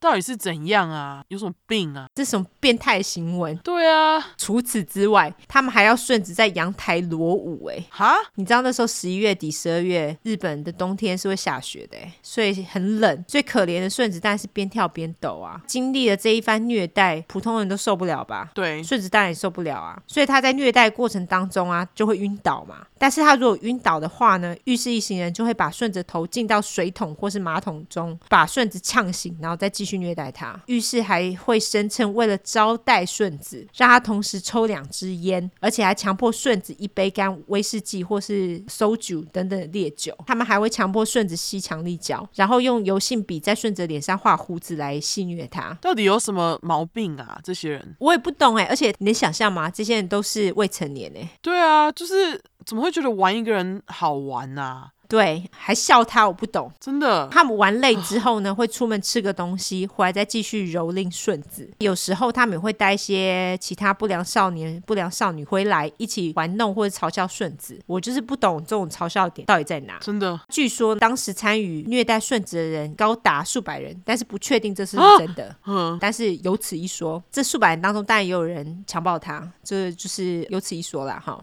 给大家知道，嗯在这个被虐待的十几天期间呢，顺子当然也有要求浴室让他回家，但是浴室当然不肯让他玩具回家，而且他已经准备好相机要拍照了，这样子。哦，怎么跟刚刚那变态一样啊？两个金牛座变态，干 金牛座都要拍照，哎，小雨有拍照吗？还是那时候没有照相机？他那时候可能没有器材可以拍照，我也不知道。哎、应该可以啊，那时候好像已经有相机了，但是我不知道他有没有拍。没有像现在相机那么小台那么方便啦。黑啦黑，干，气死！真的，当然除了身体的虐待之外呢，心理的虐待也不能少。十二月五号当天，东京的中野车站那时候发生了一起电车追撞的事件。那浴室看到新闻之后，就骗顺子说：“哎、你爸在那一台电车上面被撞死了呢。”还故意问顺子说。你现在的心情是什么？顺子当然说他很难过嘛，对不对？浴室才跟他说：“嘿嘿，我骗你的啦，就这有什么好骗？对，真有够无聊，真是闲闲没事干。就是小孩就是很中二啊。于是浴室就跟臭臭还有小仓就一直讲人死啦、还有人活着话题当中打转，顺子蛋心里就是七上八下，很忐忑不安嘛。嗯，后来一行人又以检查顺子是否为处女的借口，把她衣服扒光，然后轮奸了她一番。他们到底是有没有脑啊？这什么烂借口啊？他就已经不是啊，他们就是故意的啊，就是无聊嘛，你知道吗？这群人哦真的很想打他们。真的继续，十二月七号，顺子逮到一个机会逃跑。他这时候当然全身上下都很痛，他就忍着他全身的痛楚呢，跑到一楼。但是顺子没有立刻跑出家门，而是在一楼打电话准备报警。结果就在电话拨通的那一瞬间。顺子马上就被发现了，顺子立马被浴室发现之后，强行带上了二楼。顺子这个行动当然就是让他们所有人都超生气的、啊。他们为了惩罚顺子呢啊，接下来非常可怕，他们就在顺子的脚上淋了打火机油点火，然后还用打火机直接烧他的背。据说他们还用锤子打碎顺子的脚骨跟手骨。顺子的脚因为严重的受伤，因为又烧伤又被打碎，所以他根本没有办法走路。浴室一行人也没有那么好心帮他包扎伤口什么的，就丢着不管嘛。所以顺子的伤口就开始化脓，而且发出恶臭。顺子因此无法行走。由于他的伤口发臭，所以他们就开始对他兴致缺缺，觉得他很臭。所以他们这个时候就上街找了一个十九岁的女孩来轮奸，然后轮奸完之后就让那个女的离开了。在这个时候，据说顺子一直要求浴室一行人杀了他，因为太痛苦了嘛。而且他这时候因为太虚弱，他有次必须花两个小时的时间才能从二楼的楼梯爬到一楼上厕所。然后又因为他这时候内伤已经很严重了，没有办法顺利大小便，他就把自己搞得乱七八糟，身上都是屎尿。嗯，结果浴室一看到北宋，就直接抓着顺子头发，把顺子拖上楼，然后又是一阵痛打。哦，有够可怜。对，一个柔弱女生被他们折磨成这样，我真的是对顺子在烧伤后，她没有办法行走也罢，浴室一行人就给顺子吃的东西也越来越少，他们最后只给顺子喝牛奶。据说她在这个期间因为太饿，她还得靠喝尿跟吃自己的大便还有蟑螂过活。靠背啊！虽然玉四一行人他们对顺子兴趣缺缺，但是他们还是会逼顺子自卫给他们看呢、顺子这个时候也成为人肉沙包，只要他们不爽，就是随便踢他一下、打他一下这样子。然后有时候还会用哑铃直接摔在顺子身上，一直到十二月中旬，玉四一行人也懒得就是管顺子了，他们就把顺子丢给臭臭的哥哥来照顾。但是顺子在营养不良跟伤口不停发炎的情况之下呢，玉氏一行人仍然三不五时地虐待他。那顺子的精神状态这时候已经在崩溃边缘了嘛，又由于他没有办法自行行走到一楼厕所解放，所以他们就让顺子用他喝完的那个牛奶的牛奶盒来装他的排泄物。理所当然，房子里面除了顺子伤口的恶臭之外，也充满了屎尿味，这更让浴室一行人不爽嘛，对他更是又打又骂。莫名其妙，这明明就是他们造成的。对，没错。十二月下旬，吉拜的浴室呢，以踩到顺子的尿为理由，他就大发雷霆，他就找了臭臭跟小仓一起朝顺子的脸殴打，导致顺子的脸完全骨折，骨折的脸当然就是肿胀啊、变形，然后看不出来他到底是原本是怎样？对，已经完全看不出来，就不是正常人的样子。那他们打完还笑顺子，笑他很丑，就很鸡掰啊。怎么那么急掰啊？还不是他们搞的哦！我真的不懂。由于顺子状况很差，他们这时候一行人也开始讨论说啊，顺子死了之后要怎么处理他、啊？讨论当然不外乎就是说啊，把它埋起来啦，或是放在汽油桶里面烧掉啦，灌水泥扔海里等等的。那这个时候呢，浴室一行人也开始把一丝不挂的顺子丢在阳台上，让他睡在阳台上。好鸡掰，对，这时候日本应该是已经下雪下暴了。虽然说阳台底下人来人往，但是顺子这时候已经没有办法说话，也站不起来，所以他没有办法求救这样子。嗯，隔年，一九八九年一月四号，顺子被监禁的第四十天。这天，玉是因为打麻将打输，心情很差。所以他就找了臭臭跟小仓，还有该逼上二楼殴打顺子。顺子本来就不能跑啦，又满身都是伤，身体又很虚弱，所以大家就无法反抗嘛，就任他们打。嗯浴室更是不知道从哪边拿到了重达一点七公斤的铁棒，很重哦。哈，跟其他三个人轮番在顺子的肚子上用铁棒重击殴打顺子。那由于顺子这时候已经满身都是脓还有血了嘛，为了不让这些汁液喷到这些揍他的人的身上，他们就用胶带把塑胶带粘在他们的手上，来防止汁液溅到他们自己的身上。好好贱哦！除此之外，他们还用蜡烛把蜡油滴在顺子的脸上，然后再把蜡烛插在他的眼睛上面。怎么那么贱啊？我真的要气死！对他们就这样虐待顺子两个半小时，哎，然后又到了打火机油点火，就在他身上点火就对了。对。顺子马上就进入痉挛状态，接着他们就用录音带的那个磁带啊绑住了顺子的脚，据说是要防止他逃跑啦。但是我就想说，顺子本来就已经不能走了，又已经很虚弱了，我是不知道他们是为什么会觉得他会跑。接着他们就出门去洗三温暖了。哈，就把它丢着。隔天一月五号，臭臭哥就发现顺子已经身亡了，所以不知道顺子到底是一月四号身亡还是一月五号身亡。 OK，他马上就打电话给臭臭，跟他告知顺子死亡的消息。虽然说他们之前不是已经讨论要怎么处理顺子了吗？嗯，但是他们看到顺子身亡的一瞬间也是慌了啦。于是他们就用毛巾把顺子遗体包住，放在一个大塑胶袋里面，然后提上车，从附近的工地呢偷了一个大铁桶，将顺子的尸体还有书包一起丢进了铁桶，再放了几块水泥块之后，因为这个时候的浴室其实是在工地工作，所以他就想办法从工地弄了一台水泥车，然后就直接把水泥灌进铁桶。等到水泥干了之后，他们原本是要把铁桶直接丢在附近的小溪里面就算了，结果胆小的小仓就说：“离家这么近太可怕了，他会变成鬼来索命。”吃屎吧你！真的，希望顺子直接索命好吗？对，真的哎，干所以他们一行人呢，就决定把顺子丢到东京湾。但是据说在通往那个东京湾路途啊当中，一直不停的塞车，所以他们一行人做贼心虚，很怕会被发现，就只好把铁桶载到就近东京都的江东区，弃置在一个叫做若州海滨公园的内部，然后就离开了。 OK，但是他们被捕，并不是因为虐杀顺子事件，而是他们犯下了其他的轮奸跟暴力事件。对，你还记得我之前说他们有去强奸呃轮奸一个十九岁的女生嘛？对对对，也不是奸奸就没事，还好之前被他们轮奸的人有报案，警察也因此找上门。浴室跟小仓在一九八八年十二月的时候，就是因为顺子烧伤，他们兴致缺缺轮奸一个十九岁的少女，所以在一九八九年一月二十三号，警察找上门，然后在他们的家中，我不确定是谁家啦，不过我觉得应该是臭臭家。总之呢，他们就是搜出了女人的内衣裤。警察这时候也很惊，他们就觉得哎，诶事情不是很单纯哦，所以他们就把两人带回了警局咨询，谁跟谁浴室跟小仓。 ？OK，警察为了让两个人说出自己犯的罪，他只是随口说了一句：“你怎么可以杀人呢？”就浴室一听，他就一惊，因为他只是随口说，他并没有觉得他们杀人，他只是觉得试试看而已。对。结果浴室当然一想，就是干，是不是小仓已经把他们杀了顺着事件给供出来了？因为他们当然是两个人分开咨询嘛。对对对，所以浴室就直接招了。他一招，换警察大吃一惊，还想说啊，随便说说，还真的就中了。对，想说靠北，怎么轮奸事件就变成杀人事件了？最后小仓也的确直接招供了，并且把他们丢弃顺子尸体的地方给招了出来。警察隔天就找到了顺子的尸体，当然就是那个铁桶嘛。嗯，他们在拆了铁桶之后呢，就把尸体挖出来，法医进行验尸。据说顺子的尸体状况非常糟糕，最终只能靠指纹来辨认尸体的身份，因为已经看不出来是谁了。嗯，法医在验尸的过程当中呢，也觉得非常不舒服。顺子的身上充满了被虐的痕迹，他胸口啊被扎满了缝衣针，干大肠壁破裂，牙齿都被打碎了。脸部严重骨折，下肢严重烧伤，头发被扯到几乎只剩下头皮，就是他不是拉他的头发上二楼吗？嗯，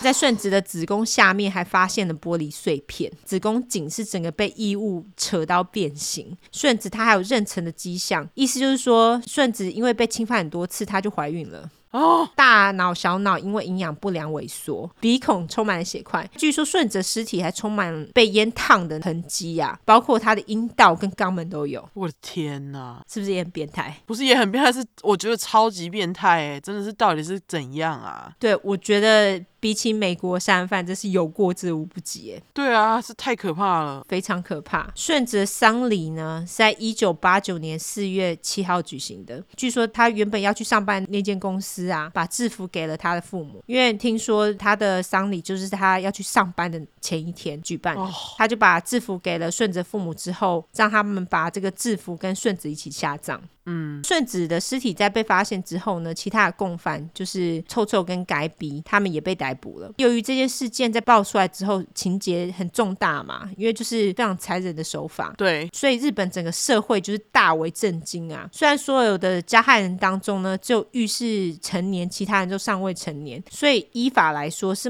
不能揭露他们罪犯的身份的。但是这也造成了日本社会的愤怒。据说当时还有大学生游行抗议，因为就觉得为什么不能讲？他们也快成年了啊。对，照美国做法就会说哦，那他就依照成年人的方式来审判。对对对，可日本当时那个时候并没有这项法条。嗯，日本著名的周刊杂志叫做《周刊文春》，我查了一下，好像现在还在发行。他们在一九八九年四月二十号大麻日发行的周刊当中，揭露了所有加害人的姓名。在文中呢，他们就表示，像这些禽兽是不被允许以人类的权利来保护的。真的啊，同意，对不对？他们太恶心了。真的。但是这个时候呢，也发生了很扯的事，也就是当时其实有很多人把顺子死怪罪在顺子的父母身上，因为他们觉得顺子的父母没有好好的关心顺子，以及在顺子他被掳走的当晚，他们没有去追踪他的下落，才会造成这个遗憾。但这就是 victim blaming 啊，怪受害者啦。真的很贱呢、这些人对，就是不是他们家都可以这样乱说，没气错。死！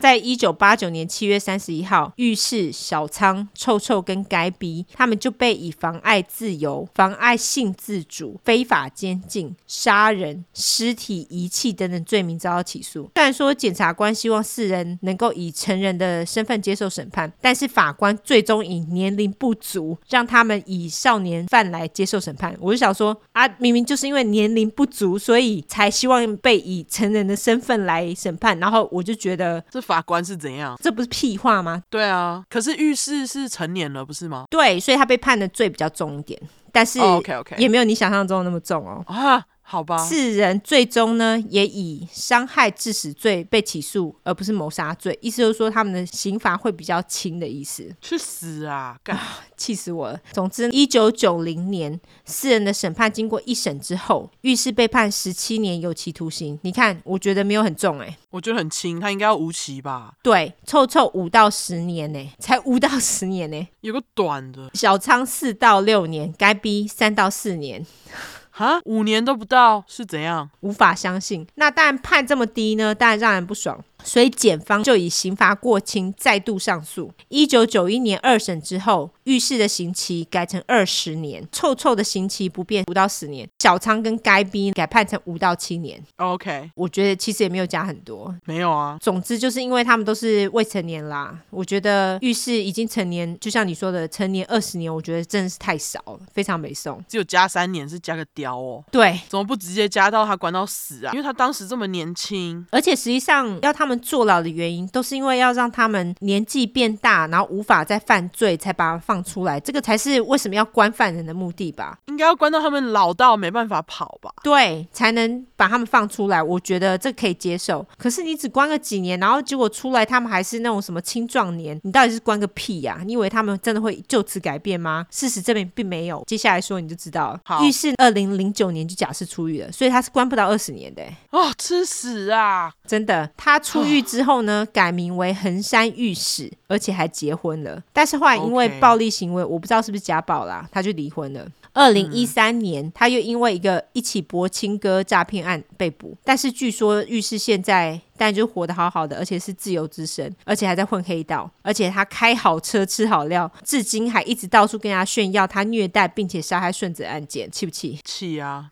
有什么好炫耀的？你吃屎吧你！对，浴室的父母据说为了谢罪，还卖了房子，把五千万日币给了顺子家属当做赔偿。结果他自己儿子在那边到处炫耀他杀了顺子的事情，我真的不懂。真的诶，就是这对父母真是有够衰。妈妈之前就是莫名其妙没买到便当被打，还要卖房子帮儿子谢罪。对，没错，就是儿子的罪，父母在还这样子，然后儿子毫无悔意。太扯了，对，至于小仓，一九九九年就出狱了，Can you believe 哦真 it？、是这太鸡掰了，这些人。对他，哎、他出狱的时候三十岁都不到、哎，对，是不是还很年轻？到底是关个雕啊关？那他出狱之后呢？他改名做神作让。他在二零零四年又犯下了一起绑架、监禁、伤害罪。这时候三十三岁的小仓，他是绑架了一名二十七岁的男子。据说是因为小仓这时候的女友呢跟这个人有一腿，所以小仓就对这个二十七岁的男子施暴而被捕。据说呢，小仓他揍了这一名男子四个小时，这一名男子呢几乎是在濒死边缘。除此之外，他还跟这个男的说，他都有杀了顺子的前科，要杀了他根本没有问题。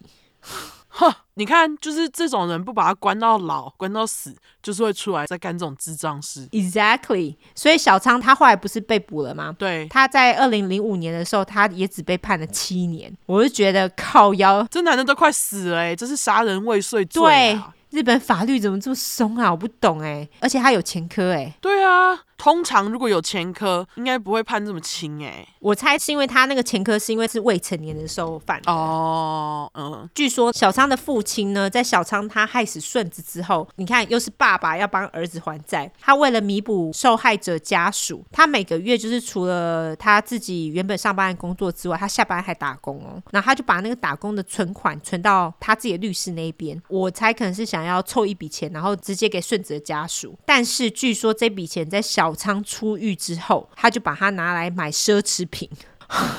你说被小仓拿来买奢侈品，对，简直是三小哎、他们真的是毫无悔意，好贱哦、小仓的妈妈也不知道是发了什么神经，她居然去破坏顺子的墓碑，还怪顺子一家人毁掉了她自己原本的生活。我想说，你能不能检讨一下自己的教育方式先啊？我才要想说，你家儿子毁掉顺子一家原本的生活嘞。对，没错，还敢去破坏受害者的墓碑，到底是哪来的胆子啊？完全。我们接下来接下来讲臭臭。对，冷静。他在一九九七年就被刑满放出来了。那他放出来之后，就跟他妈妈一起生活。在监狱当中的臭臭呢，他勤练身体，也因此开始打泰拳。臭臭当然也会去参与一些泰拳的比 赛嘛。他参加比赛的艺名就叫做水泥，是不是很混账？就是混账啊！有什么哦？好，是不是好？据说他在二零零六年的时候跟一个罗马尼亚女人结婚了，而且他们还生了一个小孩。接着臭臭就搬出了他妈妈家，就这样消失了一阵子。但是在二零一八年的时候呢，臭臭因为在路上殴打，并且用小刀割破了一名三十二岁男子的喉咙，然后就被逮捕了嘛。在二零一九年十一月，他就被判刑一年六个月。再加上缓刑三年而已，我想说靠腰这个也太轻了吧！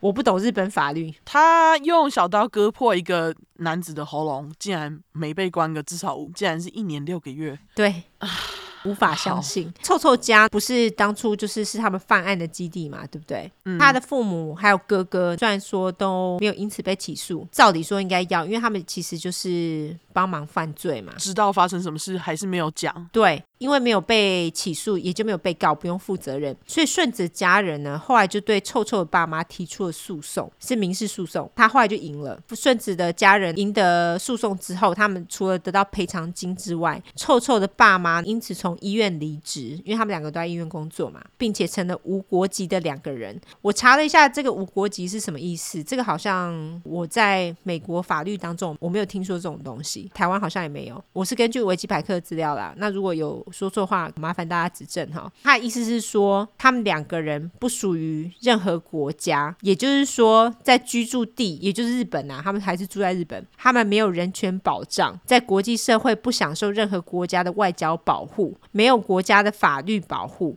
也就是无法在法院当中主张权利、争取权利。就是日本还有这一招，我觉得是蛮神奇的啦。啊，他们怎么不把浴室跟那几个吉白狼全部都弄成这样啊？因为他们没有资格享受人权保障啊！对啊，我也不知道，可能要有人去告他们才行吧。怎么反而是臭臭的爸妈受到这样子的你？看，目前为止都是父母在还债，对啊，就这群废物，啊、真是真的废物是。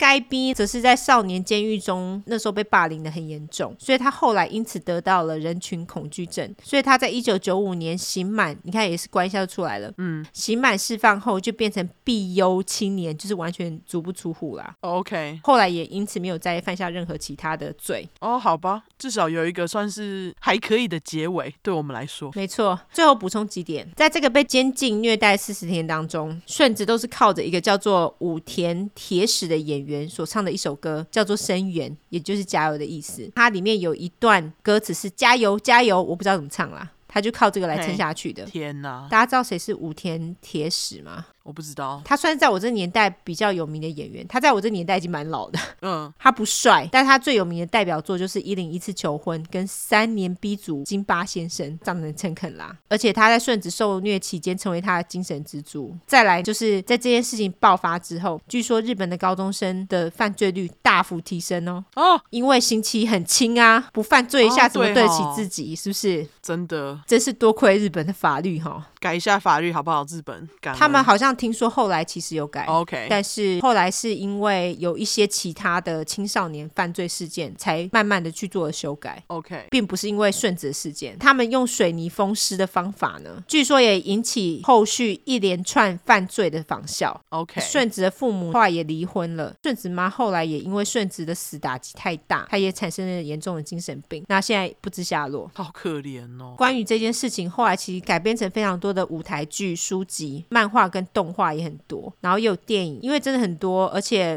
因为你知道，如果是改编成漫画跟动画，你不知道他们的目的是什么，他们通常都会中文叫什么 sexualize，、嗯他们通常都会性化女性比较多，嗯，你不想要帮忙他们推销，完全不想完全懂。对。对因为日本漫画跟动画很爱这样做啊，他们很爱把女生弄得什么胸部很大啊、性化受害者这样啦，所以这个我就不跟大家说，如果你们有兴趣，可以自己去查，反正大家自己 Google 就有了。因为这个案件真的是很有名啦，但是我不懂对为什么他们会想要把它改编成舞台剧啊、动画、漫画，我不懂。就是觉得太扯了吧。但是我就觉得啊 这种事情有什么好？就明明就是一件这么惨的事。对，因为其实在美国，他们有很多像这种性虐待案件，可是你不会有看到任何人想要把它改编成动漫画啊、对，通常都是以纪录片的形式在拍。这样，对，拍成电影也是少数。就算是拍成电影的话，他们也不会去把一些比较残忍的画面播出来，因为毕竟不尊重受害者嘛。可是像我是没有看过这个电影啦，可是我听说整个过程很巨细靡遗，然后我有看过一些照片的片段，我觉得蛮恐怖的。嗯总之，日本人真的蛮奇怪的。 真的，对，这是我们自己的两个变态日本，呃，不是两个，五个变态日本人，对，两起案件啦，真的很可怕。我觉得日本的案件真是，我们还是偶尔碰一下就好，就是会觉得很不爽，你知道吗？就是你们到底在搞什么鬼啊？日本真的是变态的案件，真的是蛮变态的欸。对他们要变态，真的是有个极致的，就是发挥他们日本人极致的个性，就是然后把他搞得恐怖到不行。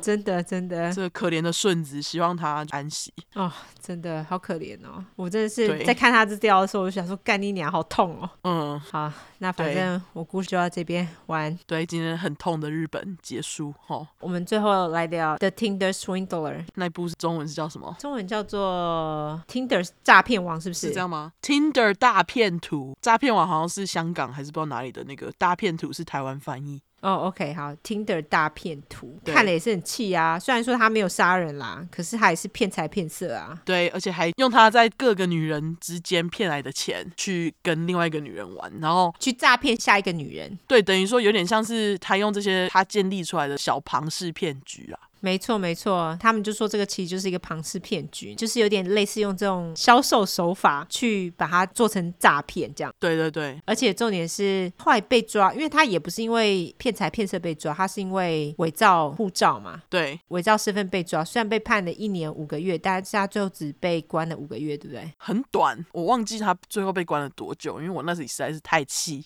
他后来只被关了五个月就出来了，而且现在还是过得很爽，还有一个 model 女友，我不懂。就是根据 Netflix 的纪录片上面是说他现在还有一个女友，我也真的不懂，就是到底为何？他凭什么在交女友？为什么他自由的在那边走，然后其他女人还在还之前被他骗的钱？对，但是我觉得最后那个女生让她被抓实在是太厉害了。对，可是虽然说很厉害，但是只关了五个月，我实在是太不爽了。对，我觉得怎么他们居然没有就是起诉他骗钱的这件事啊？到底是怎样？我也不知道是不是因为他国籍的关系啊，可是以色列不是在通缉他吗？因为他之前犯下了骗钱罪。我不知道哎、我不知道那十五个月到底有没有包含骗钱罪，但是我记得主要是因为他伪造文书啦，嗯，所以对，我不知道他到底有没有因此被判，但是是真的真的非常轻。对哦，最近还有另外一部片也是诈骗的、啊，叫做《Inventing Anna》，你有看吗我？还没看，听说很好看。因为我现在只看了两集，我就是迫不及待，我先去 Google 它，然后我看了它的维基百科之后，也让我超不爽的。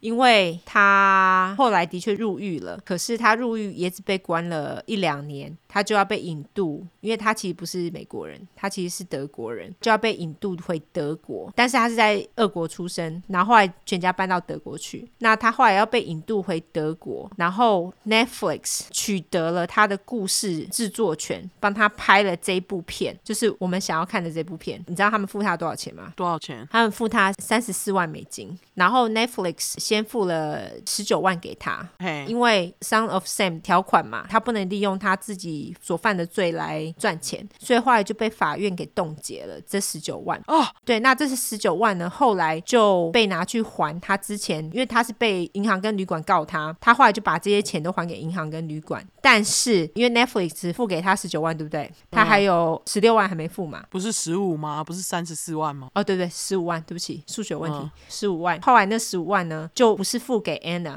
是付给他的律师，他的律师帮他保管， 哦所以意思就是说他事后还是会受利于他这个故事，所以我我也觉得很不爽，我就觉得你凭什么？然后 Netflix 还付钱给他，真的是对，如果你有去看那部片的话，你就会知道她其实是一个很精明的女人。哦虽然说她很肤浅，可是她也很精明。哦，所以我们结尾是在好片推推，是不是？